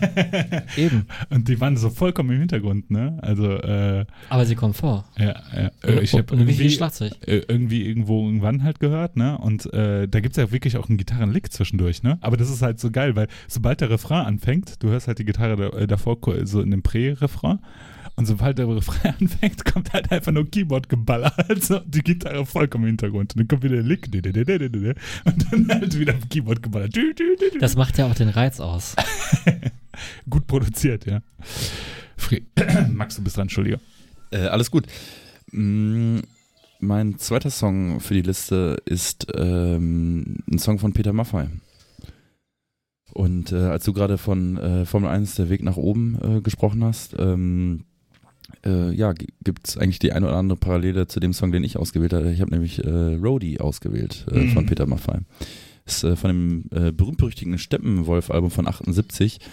Ähm, Auch geiles, geil, geiles Albumcover, ne? Hammer, Hammer. Äh, Peter Maffay mit äh, schwarzer Lederjacke, mit Nieten und einem äh, weißen T-Shirt drunter. Eigentlich, äh, ja, so, so der ACDC-Look eigentlich so ein bisschen. Könnte auch so ein Steve Vai-Album sein. Ja. Es ist ein, äh, es ist auch ein, ein, ein, äh, die, die, die, ähm, das Logo sieht auch geil aus und, und auch natürlich auch ein Album Steppenwolf zu nennen, ähm, nach diesem Roman oder halt auch nach der, nach der Band. Schon ziemlich cool. Äh, Roadie ist so ein Song, ist, ich kenne mich mit äh, Peter Maffay äh, Sachen nicht so gut aus. Also man kennt natürlich alle möglichen Songs, die dann mal so im Radio laufen oder auf irgendeinem ähm, Dorffest oder so. Aber Roadie ist, eine, ähm, ist ein, erstmal geht ja gut los, ist ein, ist ein cooler Party-Song. Und der Text ist einfach echt cool. Ne? Also ich, ähm, ich kann es jetzt nicht eins zu eins zitieren, aber wenn, wenn dann so, so eine, äh, so eine äh, so eine Zeile kommt wie ähm, er war immer dabei, aber stand nie auf dem Plakat. Und, äh, und das fand ich schon irgendwie ganz cool, der sich ja insgeheim ja auch irgendwie gewünscht hat, mal auf der großen Bühne zu stehen, aber war immer nur der Roadie und ähm, ja, so in Ansätzen äh, habe ich ja einen ähnlichen, ähnlichen Werdegang erlebt. Ich habe ja auch anfangs, äh, war ich ja auch mehr Roadie, Merchandiser und was weiß ich nicht alles. Manager. Und, und, und Manager auch. Zumindest mal für einen, einen Cobra-Gig war ich auch der Manager.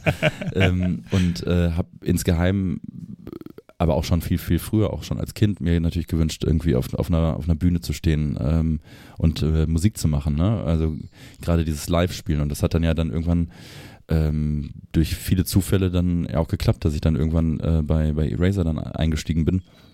Und äh, in Verbindung mit dem Song, ähm, ja, es ist, äh, muss ich da schon irgendwie so ein bisschen schmunzeln, als ich mir den dann nochmal in Ruhe angehört habe.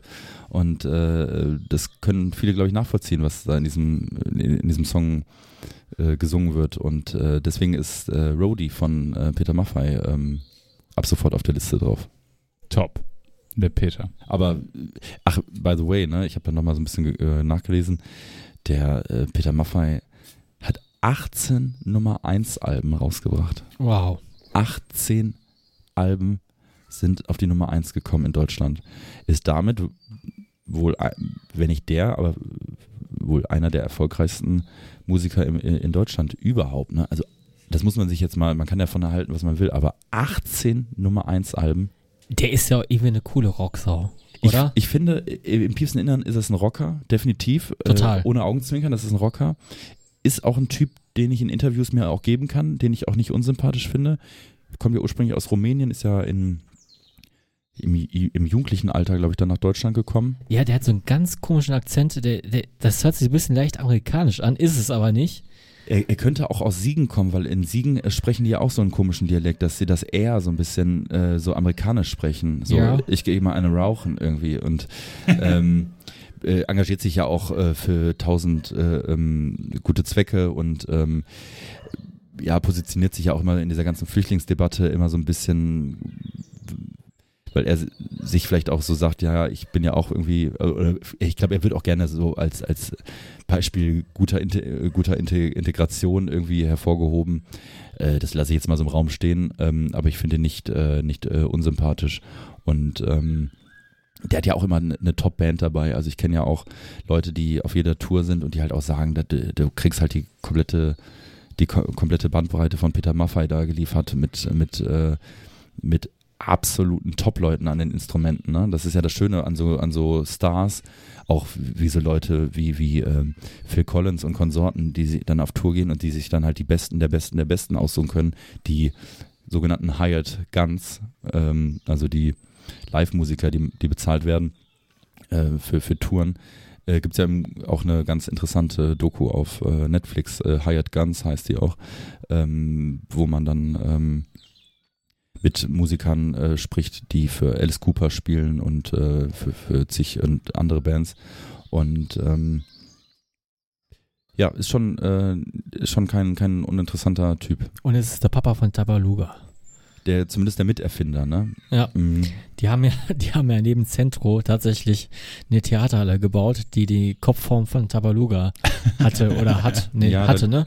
Hatte, glaube ich. Und dann, dann wurde da, glaube ich, auch 500 Jahre, wahrscheinlich sieben Tage die Woche ähm, Tabaluga Ta- aufgeführt? Tabaluga aufgeführt, tatsächlich, genau. Naja. Ela, kommen wir zu dir. Sagt euch äh, Roman Geike was? Sagt euch nichts. Aus dem Fredi, du kommst ans Mikro ran. Na, es klingelt irgendwo. Ja, Das mach weiter. ja- Ist ein Musiker, der 1977 in Berlin, in Berlin geboren wurde und äh, dann schon seit 1999 eigentlich Musik gemacht hat und zwar bei der Band Maladement. Ist eine New Wave, New, New Metal Crossover Band. Und danach äh, hat er angefangen ein bisschen Drum and Bass zu machen. Und dann hat er ein Album rausgebracht unter dem äh, Synonym Romano. Und zwar ein, Ja. Schla ein Schlageralbum mit dem Titel Blumen für dich. Und dann äh, ist er eigentlich ähm, wieder bekannt geworden, eigentlich mit dem Track Metalkutte. Und äh, da haben sich ja so ein bisschen die, die, die Geister gespalten, was die Menschen, was die Szene, die Metal-Szene davon halten soll. Äh, das ist ein Drum and Bass Track, also eine elektronische Musik äh, mit ihm als Rapper und er rappt über die Patches auf seiner Kutte und äh, Großstadt und äh, den Bezug zu Black Metal. Und das fand ich, äh, also als ich das damals gesehen habe, fand ich das auch ganz schön scheiße, so, weil ich dachte, was, ist- was soll das jetzt? So dover Gag oder sowas. Als ich mich dann aber damit beschäftigt habe, dass das, äh, dass der Typ halt tatsächlich echt äh, musikalisch total versiert ist, ja, so wie zum Beispiel auch der, äh, äh, na, der Max von Drangsal, ähm, äh, habe ich da doch schon ein bisschen Sympathie für gehabt und äh, habe mir dann irgendwann auch das Album gekauft. ähm, mit dem Titel Jenseits von Köpenick, was wahrscheinlich äh, die geilsten Videos der Welt hat, weil wie kann man Komm, komm mit mir nach Köpenick. Ja. In, äh, in Compton in gedreht. Compton gedreht, das Video. Wie geil ist das denn bitte schön? Das ja? ist richtig gut. das ist Klaps so auf dem Po ist auch ein guter Song. Super Song, ja. Ja. Ich habe mir aber einen anderen Song ausgewählt von dem Album und zwar Brennt die Bank ab. Äh, Auch cool. Äh, ja, finde ich wegen dem Text halt auch einfach, ne? Ich, ich stehe halt auf die politischen Songs und ich, wenn, wenn du dir halt so, einen- so einen Musiker anguckst, der irgendwie dadurch besticht, dass er halt irgendwie gimmicky ist, sage ich jetzt einfach mal, oder halt irgendwie ein bisschen auch albern ist, ja, wie zum Beispiel mit Klaps auf dem Po oder Sex Train oder die anderen Tracks, die auf dem Album sind, oder halt auch Metal-Kutte, so, ne, die halt alle irgendwie so ein bisschen mit, ähm, mit, äh, mit Augenzwinkern gesehen werden oder halt auch belächelt werden, sage ich jetzt einfach mal, als ob das ein guter Gag wäre, ist Brennt die Bank ab tatsächlich ein äh, knallharter, ja, gesellschaftskritischer Song zu, äh, äh, äh, zu äh, den Leuten, die eigentlich in der Gesellschaft die das Geld haben und die Macht haben und ähm, hat alles sehr, sehr jugend, äh, wirkt sehr, sehr jugendlich ab. Auch finde ich so in, dem, in, dem, in den Texten und ich finde das Album irgendwie cool. Ich habe mich da sehr, sehr viel reingehört und äh, habe es irgendwann auch zum Sport immer wieder gehört, weil das äh, ein guter Motivator war. Und vor allem der Track ist mir dabei immer wieder ins Auge gekommen und ich habe den immer wieder so als Ohrwurm. Und äh, auch wenn das vielleicht ein bisschen klischeebehaftet ist, aber ich finde, äh, mittlerweile finde ich das Album äh, echt gut und äh, natürlich ist das Musik, die nicht jedem was gefällt. Da ist Drum and Bass mit dabei, da sind Trap-Elemente drin, da ist ein bisschen äh, Dubstep mit dabei und sowas, ne? Also ist halt elektronische Musik, wie sie Deutsche eigentlich nicht sein könnte. Und West Coast äh, ähm, Hip-Hop. Hip-Hop, ne? Ja. Also Köpenick ist ja ein absoluter West Coast Auf äh, ne? Und das ist ja das Geile so, ne? Dass jeder, jeder Song so ein, zwar elektronische Musik ist, aber halt genretechnisch so ein bisschen anders ist. Also man merkt so, das ist echt aus einer, wie, wie in einer Schmiede geformt, das ganze Album. Aber jeder Track ist irgendwie anders. Und wenn das ist auch ein interessanter Typ vor allen Dingen, ne? Ja, ja, richtig, ne? Äh, halt, ne, der, halt auch ganz offen damit umgeht. Der sagt, ich habe halt mal Schlager gemacht, so, und das war halt Genau. kein Problem, so, Ja. ne? Und ich finde das halt geil, so. Und ne? ich stehe halt auch auf Morbid Angel. Ja, das So, ist, ja, und, und das ist ja auch nicht mit dem Augenzwinkern gemeint, ne? Und Ja, ja. Äh, ähm, ist, ist ein interessanter Typ, weil ich habe auch einige Interviews mit ihm gesehen und äh, dem kann man gut zuhören. Es ist, ist kein Dummkopf. Nee, der ist kein Dummkopf. Ne? Man merkt halt, der befasst sich echt viel mit Musik oder hat sich viel mit Musik befasst und hat da einfach voll den Hinter- Hintergrund von. Und es ist einfach sympathisch, ihn da in seiner, äh, in seiner 59er, äh, f- äh, 45ers Jacke oder 59ers Jacke, ich weiß nicht, äh, welche, welche da anhat, irgendwie zu sehen. Und äh, das ist, ich habe mal einen Live-Auftritt auf YouTube gesehen. Ich habe auch einmal kurz überlegt, ob ich so einen Live-Auftritt von dem fahren soll, habe ich dann aber nicht gemacht. Ähm, und äh, das ist schon irgendwie witzig. Das ist schon echt ein witziger Vogel und macht nebenher halt auch wirklich interessante Musik. Und äh, warum man sich den als deutschen Track anhören sollte, ist, ähnlich wie beispielsweise bei Formel 1 auch, es funktioniert halt einfach sehr, sehr gut. Die deutsche Sprache funktioniert und symbolisiert, äh, ist, ist, bildet eine gute Symbiose mit, äh, äh mit der elektronischen Musik, die dahinter ist. Ähm, Und obwohl ich so überhaupt keinen Bezug zu Rap habe und Hip-Hop eigentlich so gar nicht, auch einfach keine Ahnung habe, äh, gefällt mir das sehr, sehr gut, was er da macht. Und äh, vielleicht werde ich jetzt geteert und gefädet, aber das ist mir auch egal. Weil ich finde, äh, doch, das Album hat, hat irgendwie so einen sehr sympathischen. Ich Zug. muss jetzt äh, die ganze Zeit an Klaps äh, auf dem Po äh, denken. auch ein geiles Video. Ich kriege den Text nicht mehr zusammen, aber irgendwie so, ähm, du willst mir die Hand geben zur Begrüßung? Nee, nee. es gibt einen Klaps auf dem Po. Ja, genau. Äh, kein Bock auf Hände schütteln. Genau. Komm doch mal nah an. Kein Bock auf Winke, Winkel, High Five. Weiß nicht mehr. Ja, aber, aber es sind schon geile Texte auch. Ja. Die sind halt echt interessanter Typ, wirklich. Äh, auch ein interessanter Musiker.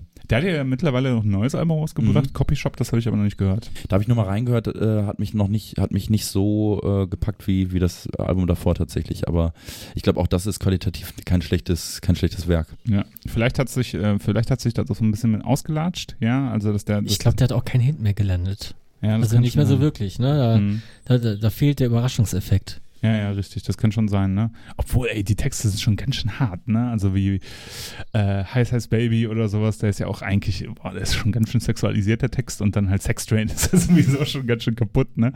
Auch so metrosexuell ja. halt so, ne? Also schon äh, interessant auf jeden Fall. Gut, das ist äh, meine Nummer zwei. Ja, meine Nummer zwei ist ein Guilty Pleasure von mir. Äh, nämlich die Band Japanische Kampfhörspiele. Und da noch nicht mal jedes Album, sondern das Album Rauchen und Yoga.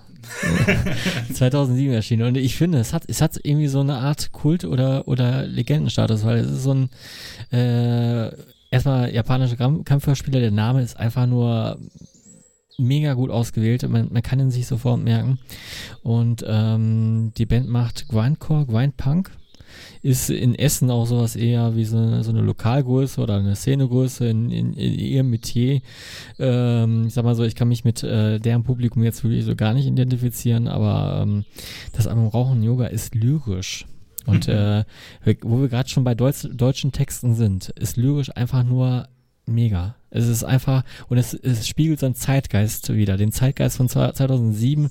Das, das atmet das Album ein und wieder aus. Und äh, ich sag mal so, es ist die Zeit der MP3s, es ist die Zeit der Foren, äh, wo Facebook noch nicht da war, es ist die Zeit der, ähm, äh, ja, es kommen, es, es kommen so Begriffe immer wieder vor in, in den ganzen Texten, so sowas wie Biometzger und so, das, das waren ja so Themen, die, die waren damals noch frisch, so, mhm. ne? und, und äh, wenn ich so einen Song denke wie Der Hund kriegt nichts oder ähm, der Titeltrack äh, Rauchen Yoga, ne, die, die, die, die, dieses Paradoxon, ne, irgendwie fit sein und trotzdem irgendwie äh, ungesund. Und äh, ja, das sind so Themen, die habe ich damals zum, zum ersten Mal so wirklich wahrgenommen. Vielleicht ist es das. Jetzt, jetzt ist es, glaube ich, sehr abgenudelt, wenn man es jetzt vielleicht für sich entdeckt. Aber damals war es für mich so, wow, die äh, Texte äh, sind schon echt gar nicht mehr so schlecht. Ähm, ja, die meisten Leute kennen wahrscheinlich den äh, Boni, der da noch äh, damals da gesungen hat. Woher äh, könnten die Leute den kennen? aus dem Plattenladen Yeah Records. Der hat damals da gearbeitet. Ah ja. Mit dem Sascha. Ich habe ja mal äh, innerhalb meiner Ausbildung einen ähm, Beitrag gedreht. Äh, da ging es äh, um Vinyl. Und mhm. äh, den, da haben wir den Boni damals im Yeah Records Store äh, interviewt. Wir haben also praktisch zwei Leute interviewt, die in irgendeiner Form mit Vinyl zu tun haben. Das war einmal der Boni und einmal ein äh, Hip-Hop-DJ. Und den wir dann getrennt voneinander praktisch begleitet. Ähm, findet man, glaube ich, sogar auf YouTube, wenn man gucken möchte. Oh, du musst mir mal einen Link schicken oder drunter kommentieren. Ja, ich, man findet es, glaube ich, wenn man eingibt äh, 180 äh, G, also 180 Gramm, nicht ausgeschrieben, äh, Musik hat Gewicht.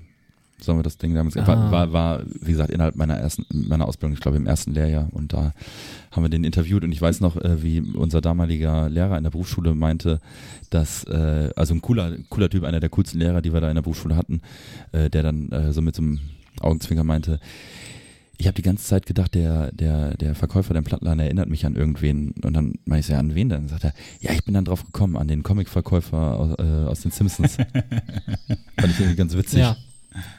Ich, ich glaube, das ist eine gute Karikatur. äh, nein, ähm, ich glaube, der Kopf der Band ist tatsächlich aber eher der Drummer. Der Christoph Garter, der ähm, die ganzen Texte auch, äh, glaube ich, verfasst. Ähm, der hat auch ein Buch veröffentlicht mit den Jaka-Texten, das habe ich mir noch nicht geholt, aber äh, die haben wirklich einen lyrischen Wert. So, sollte man sich mal durchlesen, auch wenn man die Musik nicht mag. Äh, ich glaube, mit, mit der Musik in Kombination ist es auch sehr, sehr rhythmisch, ne? Also sehr irgendwie auf die Drums geschrieben. Ähm, Wie das Flugzeug jetzt einfach vorbeifliegt, ja. ja, mega. Äh, nee, ähm, ich habe da den Song ausgesucht. Wir haben nicht gewusst, dass es solche Lager gibt. Provokanter Titel und was dahinter, Uiuiuiui. äh, was dahinter steckt, müsst ihr dann lesen. Wahrscheinlich sehr deutsch, ne? Ja, lest mal. Gut, mach ich. Alles klar. Ja, das waren die japanischen Kampfhörspiele. Bisher mh, gute, gute, äh, gute Wahl, die ihr da beide getroffen habt, finde ich. Äh, mein letzter Song ähm, für die Liste äh, kommt von Stoppock.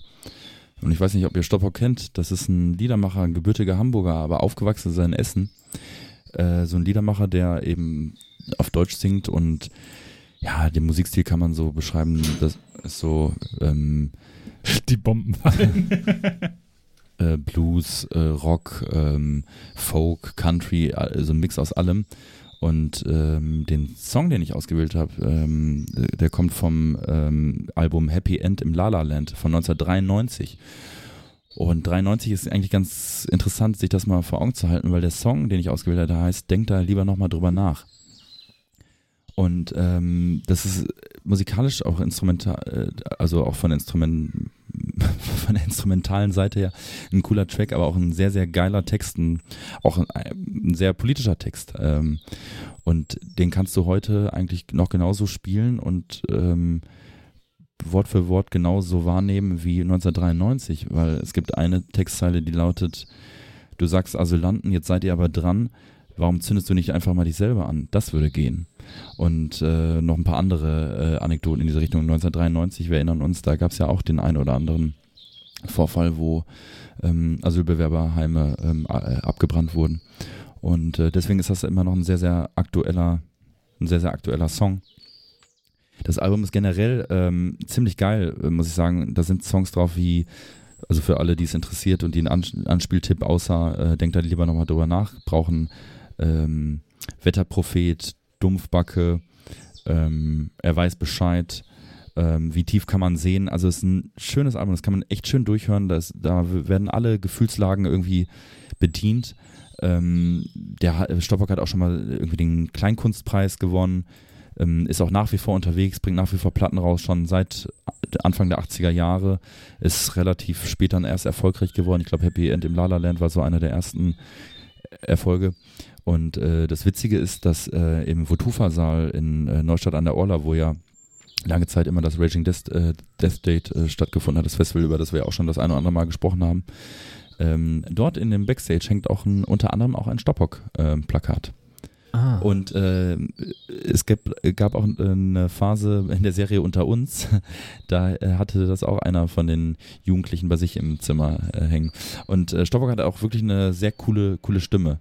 Ähm, also kann ich wirklich nur empfehlen, dieses Album und insbesondere diesen Song sich mal zu Gemüte zu führen. Ähm, ihr werdet es nicht bereuen, wirklich nicht. Wenn ihr, wenn ihr ihn nicht schon kennt. Denkt da lieber nochmal drüber nach von Stoppock, von mir. Ähm, kommt von mir ausgesucht auf die Liste. So. Ja, sehr gut. Stoppock ist auch, äh, ich sehe immer wieder Stoppock-Platten, ne? Immer wieder so. Ja? Und ich traue mich nicht zuzugreifen, so, weil ich einfach zu wenig Ahnung habe. Aber es ist schon mal äh, ein, ein guter Hint. Ich kann dir zumindest dieses Album empfehlen. Mit der restlichen Diskografie, der hat, glaube ich, auch schon 20 Platten raus, kenne ich mich nicht aus, aber dieses Album lief halt auch, wie gesagt, zu Hause häufig und dann Mhm. inhalierst du das halt, ne? Wenn das läuft und du bist da am Lego bauen nebenbei, dann, dann in, brennt sich das halt fest in deinem Hirn. Und entweder du findest es dann scheiße und rebellierst oder ähm, du erinnerst dich dran und denkst, ach, eigentlich äh, ziemlich geil. Und ich habe mir die Platte jetzt auch noch mal in Vorbereitung nochmal angehört und muss sagen, die funktioniert immer noch. dachte immer, immer als ich Stoppock gehört habe, dachte ich immer an eine Ru Ruhrgebietsband. Er ist ja, wie gesagt, auch aufgewachsen in Ja. Essen ähm, und äh, in den Texten kommt auch ein, das eine oder andere Mal das Ruhrgebiet Ja. vor. Weil das Wort erinnert mich total an Mottek. Stoppock und Mottek, ja. Ja. Ja. Ähm, und was ist ein Mottek? ein Hammer. Ja. Ja, jeder gute äh, Ruhrpottler müsste es natürlich wissen, dass Mottek aus dem Polnischen kommt und äh, Hammer bedeutet. Hört ihr vielleicht jetzt auch schon im Prä-Intro von der Folge, man weiß es nicht.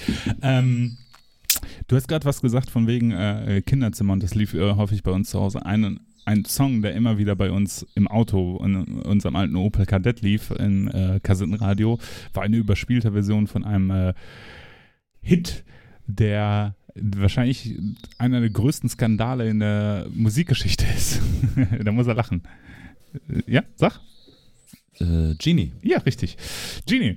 Genau. Gut, dass du nochmal den Einwand gemacht hast, dass es nur um deutschsprachige Musik geht und nicht um deutsche Musiker. Denn äh, der Song Genie, ähm, der in seiner ja bekanntesten Interpretation von Falco 1985 rausgekommen ist, ist, glaube ich, so ein großer deutscher Pop-Hit. Und was den Song eigentlich besonders interessant mit, macht, ist, dass er ja gar nicht richtig gesungen ist. Ne? Also ähnlich wie die, was, was wir gerade bei Rio Reiser hatten, dass die Leute äh, gesagt haben, ja, der, der singt ja gar nicht richtig, der schreit ja nur so nach dem Motto, ist das ja bei, bei, bei Gino von Falco äh, ja so, dass er den größtenteils den Text ja nur spricht und dann nur am Refrain singt, ne? Und mit, mit Chören im Hintergrund und im Prinzip ist äh, der Song ja auch äh, textlich sehr interessant. Das ist der erste Teil einer fünfteiligen Veröffentlichung, Genie.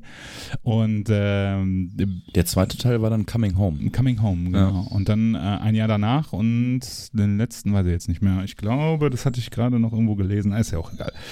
Ähm, und ähm, ja, wirklich sehr, sehr anrüchig der Text, weil es geht darum, dass äh, es geht um eine Entführung im Prinzip von einem äh, explizit nicht alterlich benannten Mädchen durch einen, äh, durch einen Typen und er beschreibt die Situation und natürlich beschreibt er sie aus seiner Perspektive.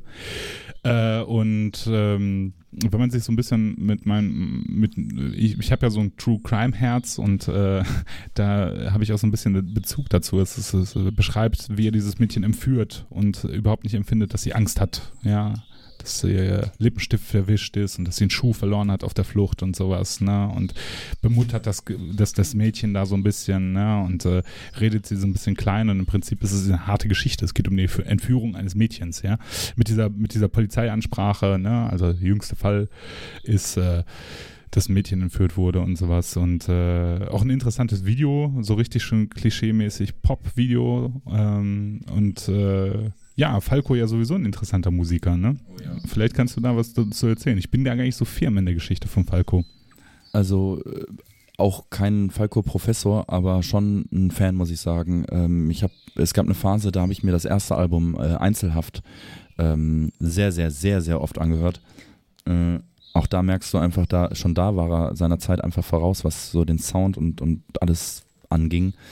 Ähm, Genie, äh, ja, hat ja damals äh, für sehr viel Furore gesorgt. Ähm, wurde ja, glaube ich, auch indiziert und im Radio nicht gespielt und äh, selbst in der Tagesschau äh, wurde ja darüber berichtet. Ne? Mhm. Ähm, schon ziemlich krass. Ich kann in dem Fall, in diesem Zuge immer wieder, ich weiß nicht, ob ich es schon mal in einer der vergangenen Folgen empfohlen habe, den, äh, das Biopic von Falco empfehlen. Ähm, verdammt, wir leben noch. Ähm, damals, äh, ja, ab oder äh, aufkommender äh, österreichischer Jungschauspieler, der hat ihn damals gespielt und sein Manager wird gespielt von Christian Tramitz, äh, witzigerweise, äh, bekannt aus der Bully-Parade. Ist ein cooler Film, die Songs wurden alle nachgesungen, das geht aber klar mhm. ähm, und äh, da kriegt man auch nochmal so die ganze Story irgendwie mit. Ähm, ich habe sehr viel Falco gehört. Ich war auch schon mal an, an Falcos Grab in, in, in Wien auf dem Zentralfriedhof, was auch ähm, Besuch wert ist. Ähm, ja, ein, Genie, äh, definitiv. Äh, der erste deutschsprachige Künstler, der dann in den USA einen Nummer 1 Hit gelandet hat. Und es gibt genau. ja, es gibt ja diese schöne, das haben die im Film wenn es so war, ich nehme es mal an. Es wird aber auch von allen Beteiligten nachher im Nachhinein auch so beschrieben, da sitzen die irgendwie in einer Kneipe oder in einem Gasthaus, er mit seinem Team, sag ich mal, und äh, dann kommt der Manager und äh, da kam ja Rock Me Amadeus raus und äh, ja. der Manager kommt und sagt, Hans, Hans, wir sind Nummer eins in den Billboard Charts äh, und alle freuen sich und köpfen die Champagnerflaschen, nur er sitzt halt da und ihm wird in dem Moment sofort klar, und der war auch hochgradig intelligent, ihm wird sofort klar, das war's dann. Ja. Was soll danach noch kommen?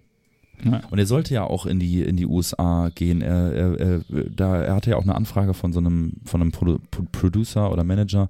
Ähm, er, er war ja schon kurz davor, wirklich für immer in die USA zu gehen, ist dann aber, glaube ich, nach kurzer Zeit wieder zurückgegangen, weil er es einfach dort nicht ausgehalten hat. Das war einfach nicht sein, sein, ja, sein, sein, sein Viertel, sag ich mal, ne? Irgendwie ist halt einfach, äh, ist einfach Wiener und hat ja vor äh, seiner Solokarriere ja ähm, Bass gespielt in, in so einer Mhm. kauzigen Künstlerband. Und auch da fing er dann schon irgendwann an, sich einen krassen Anzug anzuziehen und um sich ein bisschen von seinen Mitmusikern abzuheben. Und ähm, es war für ihn eigentlich schon immer klar, er will unbedingt ähm, der Star sein. Und er hat es natürlich auch personifiziert in, in, in bester Art und Weise, ne? Diese, diese Arroganz, dieser Wiener Schmäh, äh, die, diese Intelligenz, äh, dann, dann sah er ja auch noch nicht mal schlecht aus, das muss man auch dazu sagen. Ne? Er sah ja relativ, relativ gut aus, ähm, hatte dann ja auch eine Ehe ähm, und äh, das Kind war dann aber ein Kuckuckskind, das hat er dann später erst herausbekommen, hat es aber trotzdem als sein eigenes Kind angesehen und ist dann ja auf der Dominik, äh, in der Dominikanischen Republik, wo er dann, glaube ich, eine, eine neue Freundin oder Partnerin oder Affäre hatte, ist er dann ums, ums Leben gekommen, als er mit seinem, auch so ganz dumm eigentlich, ne? Es ist, ähm, ist irgendwie aus der ähm, Einfahrt mit seinem Auto irgendwie rückwärts rausgefahren und dann hat ihn ein Bus äh, erwischt und dann ist er, ist er, ist er verstorben. Und ich kann mich ja noch erinnern, als das passiert ist, ich glaube, das war 96, 97 oder 98 und dann kam ja noch damals ähm, Egoist raus, äh, posthum. Ne? Die ganze Welt dreht sich um mich, denn ich Mhm. bin nur ein Egoist. Ja, da Und- erinnere ich mich noch dran. Und ich erinnere mich auch noch sehr gut dran, und da war ich Grundschüler an dieses Projekt und das war, glaube ich, nicht unter seinem Künstlernamen Falco, aber man findet es auf jeden Fall unter diesem Künstlernamen, war ja ähm, Mutter der Mann mit dem Koks ist da. Stimmt. Mhm. Und äh, war ja so ein praktisch so ein, so, so ein ja, 90er Jahre Techno-Projekt. Ähm, also wenn man sich das anhört, dann denkt man, ja, das so waren die 90er zu dieser Zeit, genau so. Ja. Das, das, das Musikvideo mit diesen Gartenzwergen, dann diese Story. Und als Kind habe ich ja nicht gecheckt, was damit gemeint ist, ne? Auch mit dem Koks und allem drum und dran. Und, und diese, es wurde eins das schwarze Gold der Ruhe genannt. Spannte Wärme, Behaglichkeit und Energie. Und ähm, in dem Video bringt ja immer dieser Kohletyp die Kohle vorbei und, und, und, und diese Familie ist arm und dann geht die Mutter mit diesem Kohletypen äh, ins Schlafzimmer und sie, die kommen dann beide wieder raus und sie wischt sich den Mund ab. Ne? Also das habe ich als Kind natürlich nie verstanden. Mhm. Mhm. Tolle Wahl und ähm, als ich das vorhin am Anfang so rausposaunt habe, äh, Falco zählt auch.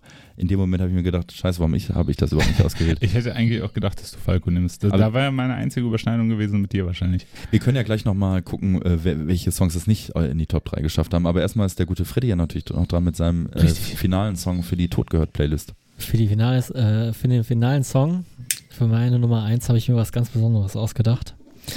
Ähm, wir schreiben das Jahr 1995. Es ist die Zeit von. Meine Freundin ist weg und sonst ich in der Südsee. ja, mein Budget nicht. war klein. Ja, fein. Willkommen im Verein. Nee, es ist die da. Echt?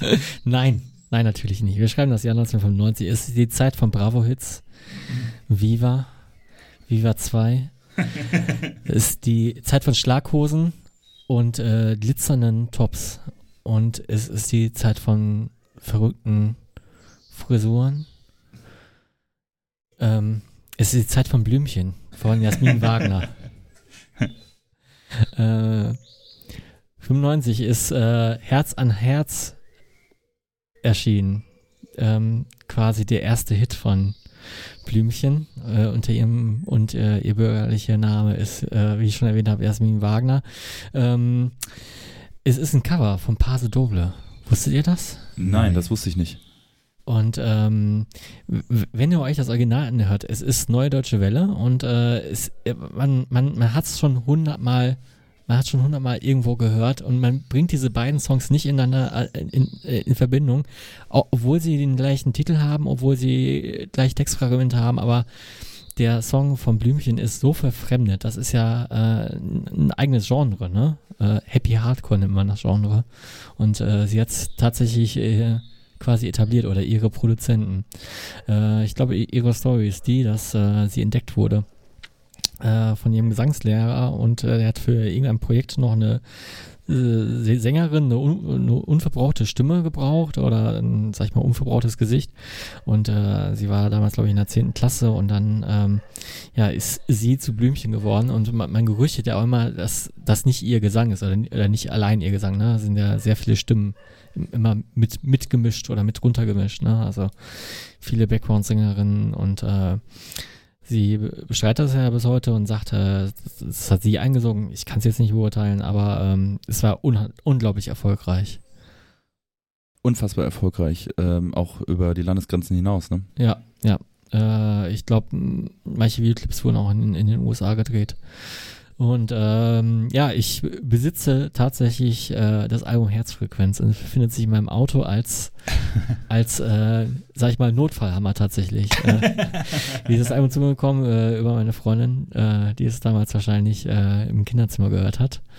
Und äh, dieses Album ist dann irgendwie übrig geblieben und ähm, findet sich jetzt in meinem Auto auch so ironisch, aber auch, weil ich es irgendwie gut finde weil, weil Happy Hardcore ist sowas von heftig. Es, ist, es, es, es macht einen wach. Also es ist wirklich die Geheimwaffe für Nachtfahrten. Das lief übrigens früher ähm, eine Zeit lang im Helvete in Oberhausen äh, als Rausschmeißer-Song. Als Rausschmeißer, da wurde das Licht ja. angemacht, ne? Das ungemütliche Licht und dann kam Herz an Herz. so ein richtiger Stress auch nochmal, Ja. ne? Ja. es ist ein richtig stressiger Song und ich weiß noch, es, es gab ein Partisan, dann, weiß ich, ich bin nur für einen Tag gekommen und bin wieder am selben Abend noch gefahren, was eine unheimlich dumme Idee war, weil ich, Mhm. glaube ich, die ganze Nacht durchgefahren bin, so in so, so in Versatzstücken. Und für die Fahrt von ungefähr vier Stunden habe ich irgendwie acht Stunden gebraucht, weil ich immer wieder anhalten musste und irgendwie nochmal auf dem Rastplatz schlafen musste. Und ich glaube, die letzten 30 Kilometer habe ich das Album gehört, weil ich dachte so, boah, scheiße, du brauchst irgendwas, was dich wach hält. Fenster offen, äh, das ganz laut und äh, es, es hat's gebracht. Und deswegen verbinde ich sehr viel mit diesem quatschigen Album. Aber es ist, äh, nee, es, es, es hat irgendwie Zeitgeist, ne? Und ähm, ähm, man muss sich mal diese Geschichte von, von dieser Künstlerin mal so vergegenwärtigen. Das war ja da, damals Die- die- Novum, dass eine Schülerin, ne, aus der 10., nach der 10. Klasse. Genau, die war ja 17 oder so, ne? Ja, die, die, die war mega jung und ich glaube mit 21 war ihre Karriere auch, äh, schon wieder beendet, weil sie die Nase voll hatte.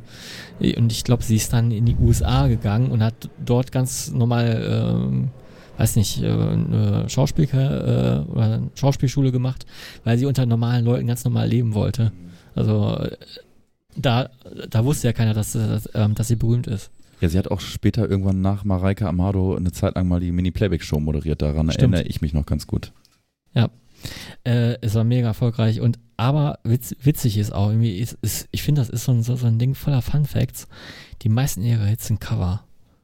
Okay. Aber ich, ich meine, ist das nicht generell in elektronischer Musik so, dass es schwer ist, da, ne, wenn du so an Samples denkst oder sowas Ja. und Sampling, ne, der, wo verschwindet, ja, okay, Sampling ist nochmal was anderes als beispielsweise Covern, ne, aber ähm, äh, du nimmst ja fremdes Material, um es für dich zu verfremden, um daraus was Neues zu entwickeln, ne?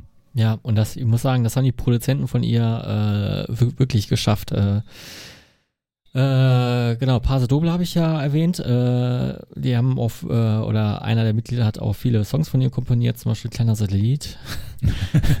äh, aber ähm, nur geträumt ist ja auch so ein, so ein, so ein Mega-Hit von ihr, ne? Ja, ja. Äh, der, Ist es auch auf der Herzfrequenz drauf? nein, äh, leider nicht, kam ein bisschen später raus. Der ist von Nena.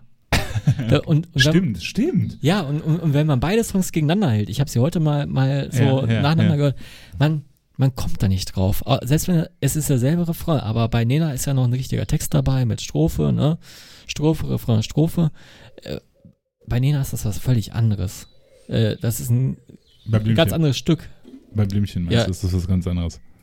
Ja, oder so rum. Ja, also ja, ja, ja, ja. ich, ich, finde das Nena-Stück kann man sich auch super anhören, ist auf der auf dem äh, Nena-Album drauf, wo auch 99 Luftballons drauf ist. Auf dem Debütalbum, ne? Ja, auf dem Debütalbum. War das nicht auch die erste Single, glaube ich, nur geträumt? Äh, kann sein. Äh, Leuchtturm ist da auch drauf. Das Mhm. äh, ist, ein, ist auch ein klasse deutsches, äh, neue deutsche Welle-Album, ne? Ja. Also kann man auch un uneingeschränkt empfehlen.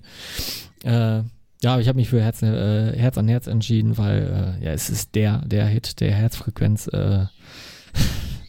Und äh, ja, ich, vielleicht, vielleicht wäre es auch ein bisschen ironisch, aber ähm, ja.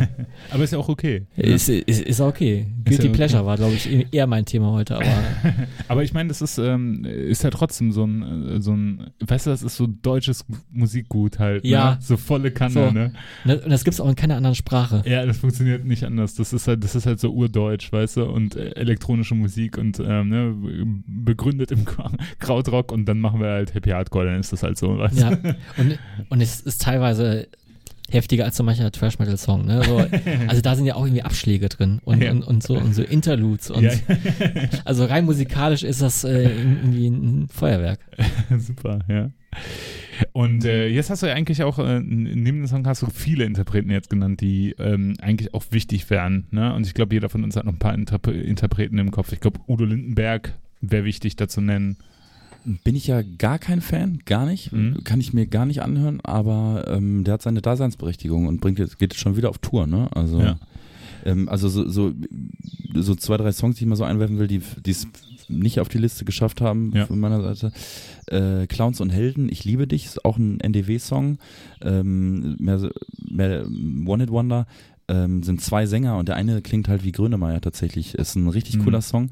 Äh, wurde damals auch, ähm, als äh, Jan Böhmermann zu Gast war bei Inas Nacht, in der Show Inas Nacht, wo die Gäste ja in der Regel auch nochmal einen Song singen müssen, hat er sich dann den Song ausgewählt, was mich sehr gefreut hat und er hat den natürlich sehr gut interpretiert, weil er halt auch singen kann. Herbert Grönemeyer hätte ich eigentlich noch äh, genannt. Ja, ja. Äh, Land unter mag ich sehr gerne von ihm. Ähm, Westernhagen hätte ich vielleicht noch genannt. Hatte ich aber schon mal auf einer anderen Liste. Äh, Falco natürlich, auf jeden Fall. Ähm, das wären noch so Sachen, die, die es jetzt, die in der engeren Auswahl standen, aber dann doch nicht auf die Liste geschafft haben. Nena hast du ja gerade genannt, ne, Freddy? Ja, ich hätte fast genommen äh, von Fehlfarben, es geht voran. Ein Song, Mhm. der immer noch auf WDR 4 läuft. Ja. So ein, so ein, so ein irgendwie so ein, so ein, so ein Aufbruchssong, ne? Den hätte Ja, ich auch gerne ja. genommen. ja. Ähm, Hast du noch was? nee. Nee. Ja, ja, ganz viel Deutschpunk, ne? Aber ja, ja, äh, okay. ja. Ja, okay, ne? Aber da kannst du, da kannst du ein Buch fü- mitfüllen. Halt, ja, ne? es ist, ist wie ein eigenes Thema. Genau, ne? Äh, Wolf, Wolfgang Petri. Jetzt mal ganz ohne Scheiß. Auch echt Stimmt, ja. wichtig für, also vor allem für uns äh, als Ruhrgebiet, also Menschen, die halt irgendwie in der Nähe des Ruhrgebiets oder halt im Ruhrgebiet aufgewachsen sind. Ey, Wolfgang Petri war halt mal eine Macht hier so, ne? Oh ja, und er kam ja noch nicht mal aus dem Ruhrgebiet. Ja, Ne? Ich richtig. glaube, ist ja ein Kölner, soweit ich weiß. Aber klar, ähm, egal auf welchem Fest, äh, ähm, der lief immer, ne? Und das funktioniert ja auch Petri lief, immer. ja, ja, Ja. genau, auf jeden Fall. Ist auch einfach, einfach geile Musik, muss man halt Ja, funktioniert, kann man gut mitsingen und, und ein sympathischer Typ. Ja. Das hat schon sehr, sehr gut funktioniert. Und das kann man ernsthaft, aber auch ironisch hören. Das Ja. funktioniert trotzdem, ne? Schön, das waren unsere Top 3. Die ganzen Songs, die wir jetzt genannt haben, die wir jetzt in der inneren Auswahl hatten, findet ihr natürlich in der Tod gehört Playlist auf äh, Spotify. Ich würde sagen, wir bringen das Ganze mal zum Abschluss. Ähm, jetzt wird die Temperatur ein bisschen kühler. Wir coolen auch langsam down. Der ähm, Max zieht sich langsam die Schuhe wieder an. ich ziehe mir ein T-Shirt an. Der Fredi ist ja zu Hause, der muss nichts anziehen Ja. und der kann ja nackig bleiben. Und äh, ich bedanke mich, oder wir bedanken uns sehr fürs Zuhören. Wir freuen uns sehr, dass ihr uns treu geblieben seid und weiter treu bleibt. Ähm, kommentiert ruhig auf Facebook unter diese Folge, was ihr für Songs genommen hättet für die, das sind meine drei, drei deutschen Songs. Belehrt uns ruhig, das machen wir gerne. Ja. Und äh, wir hören uns das nächste Mal. Tschüss, Leute. Tschüss. Ciao.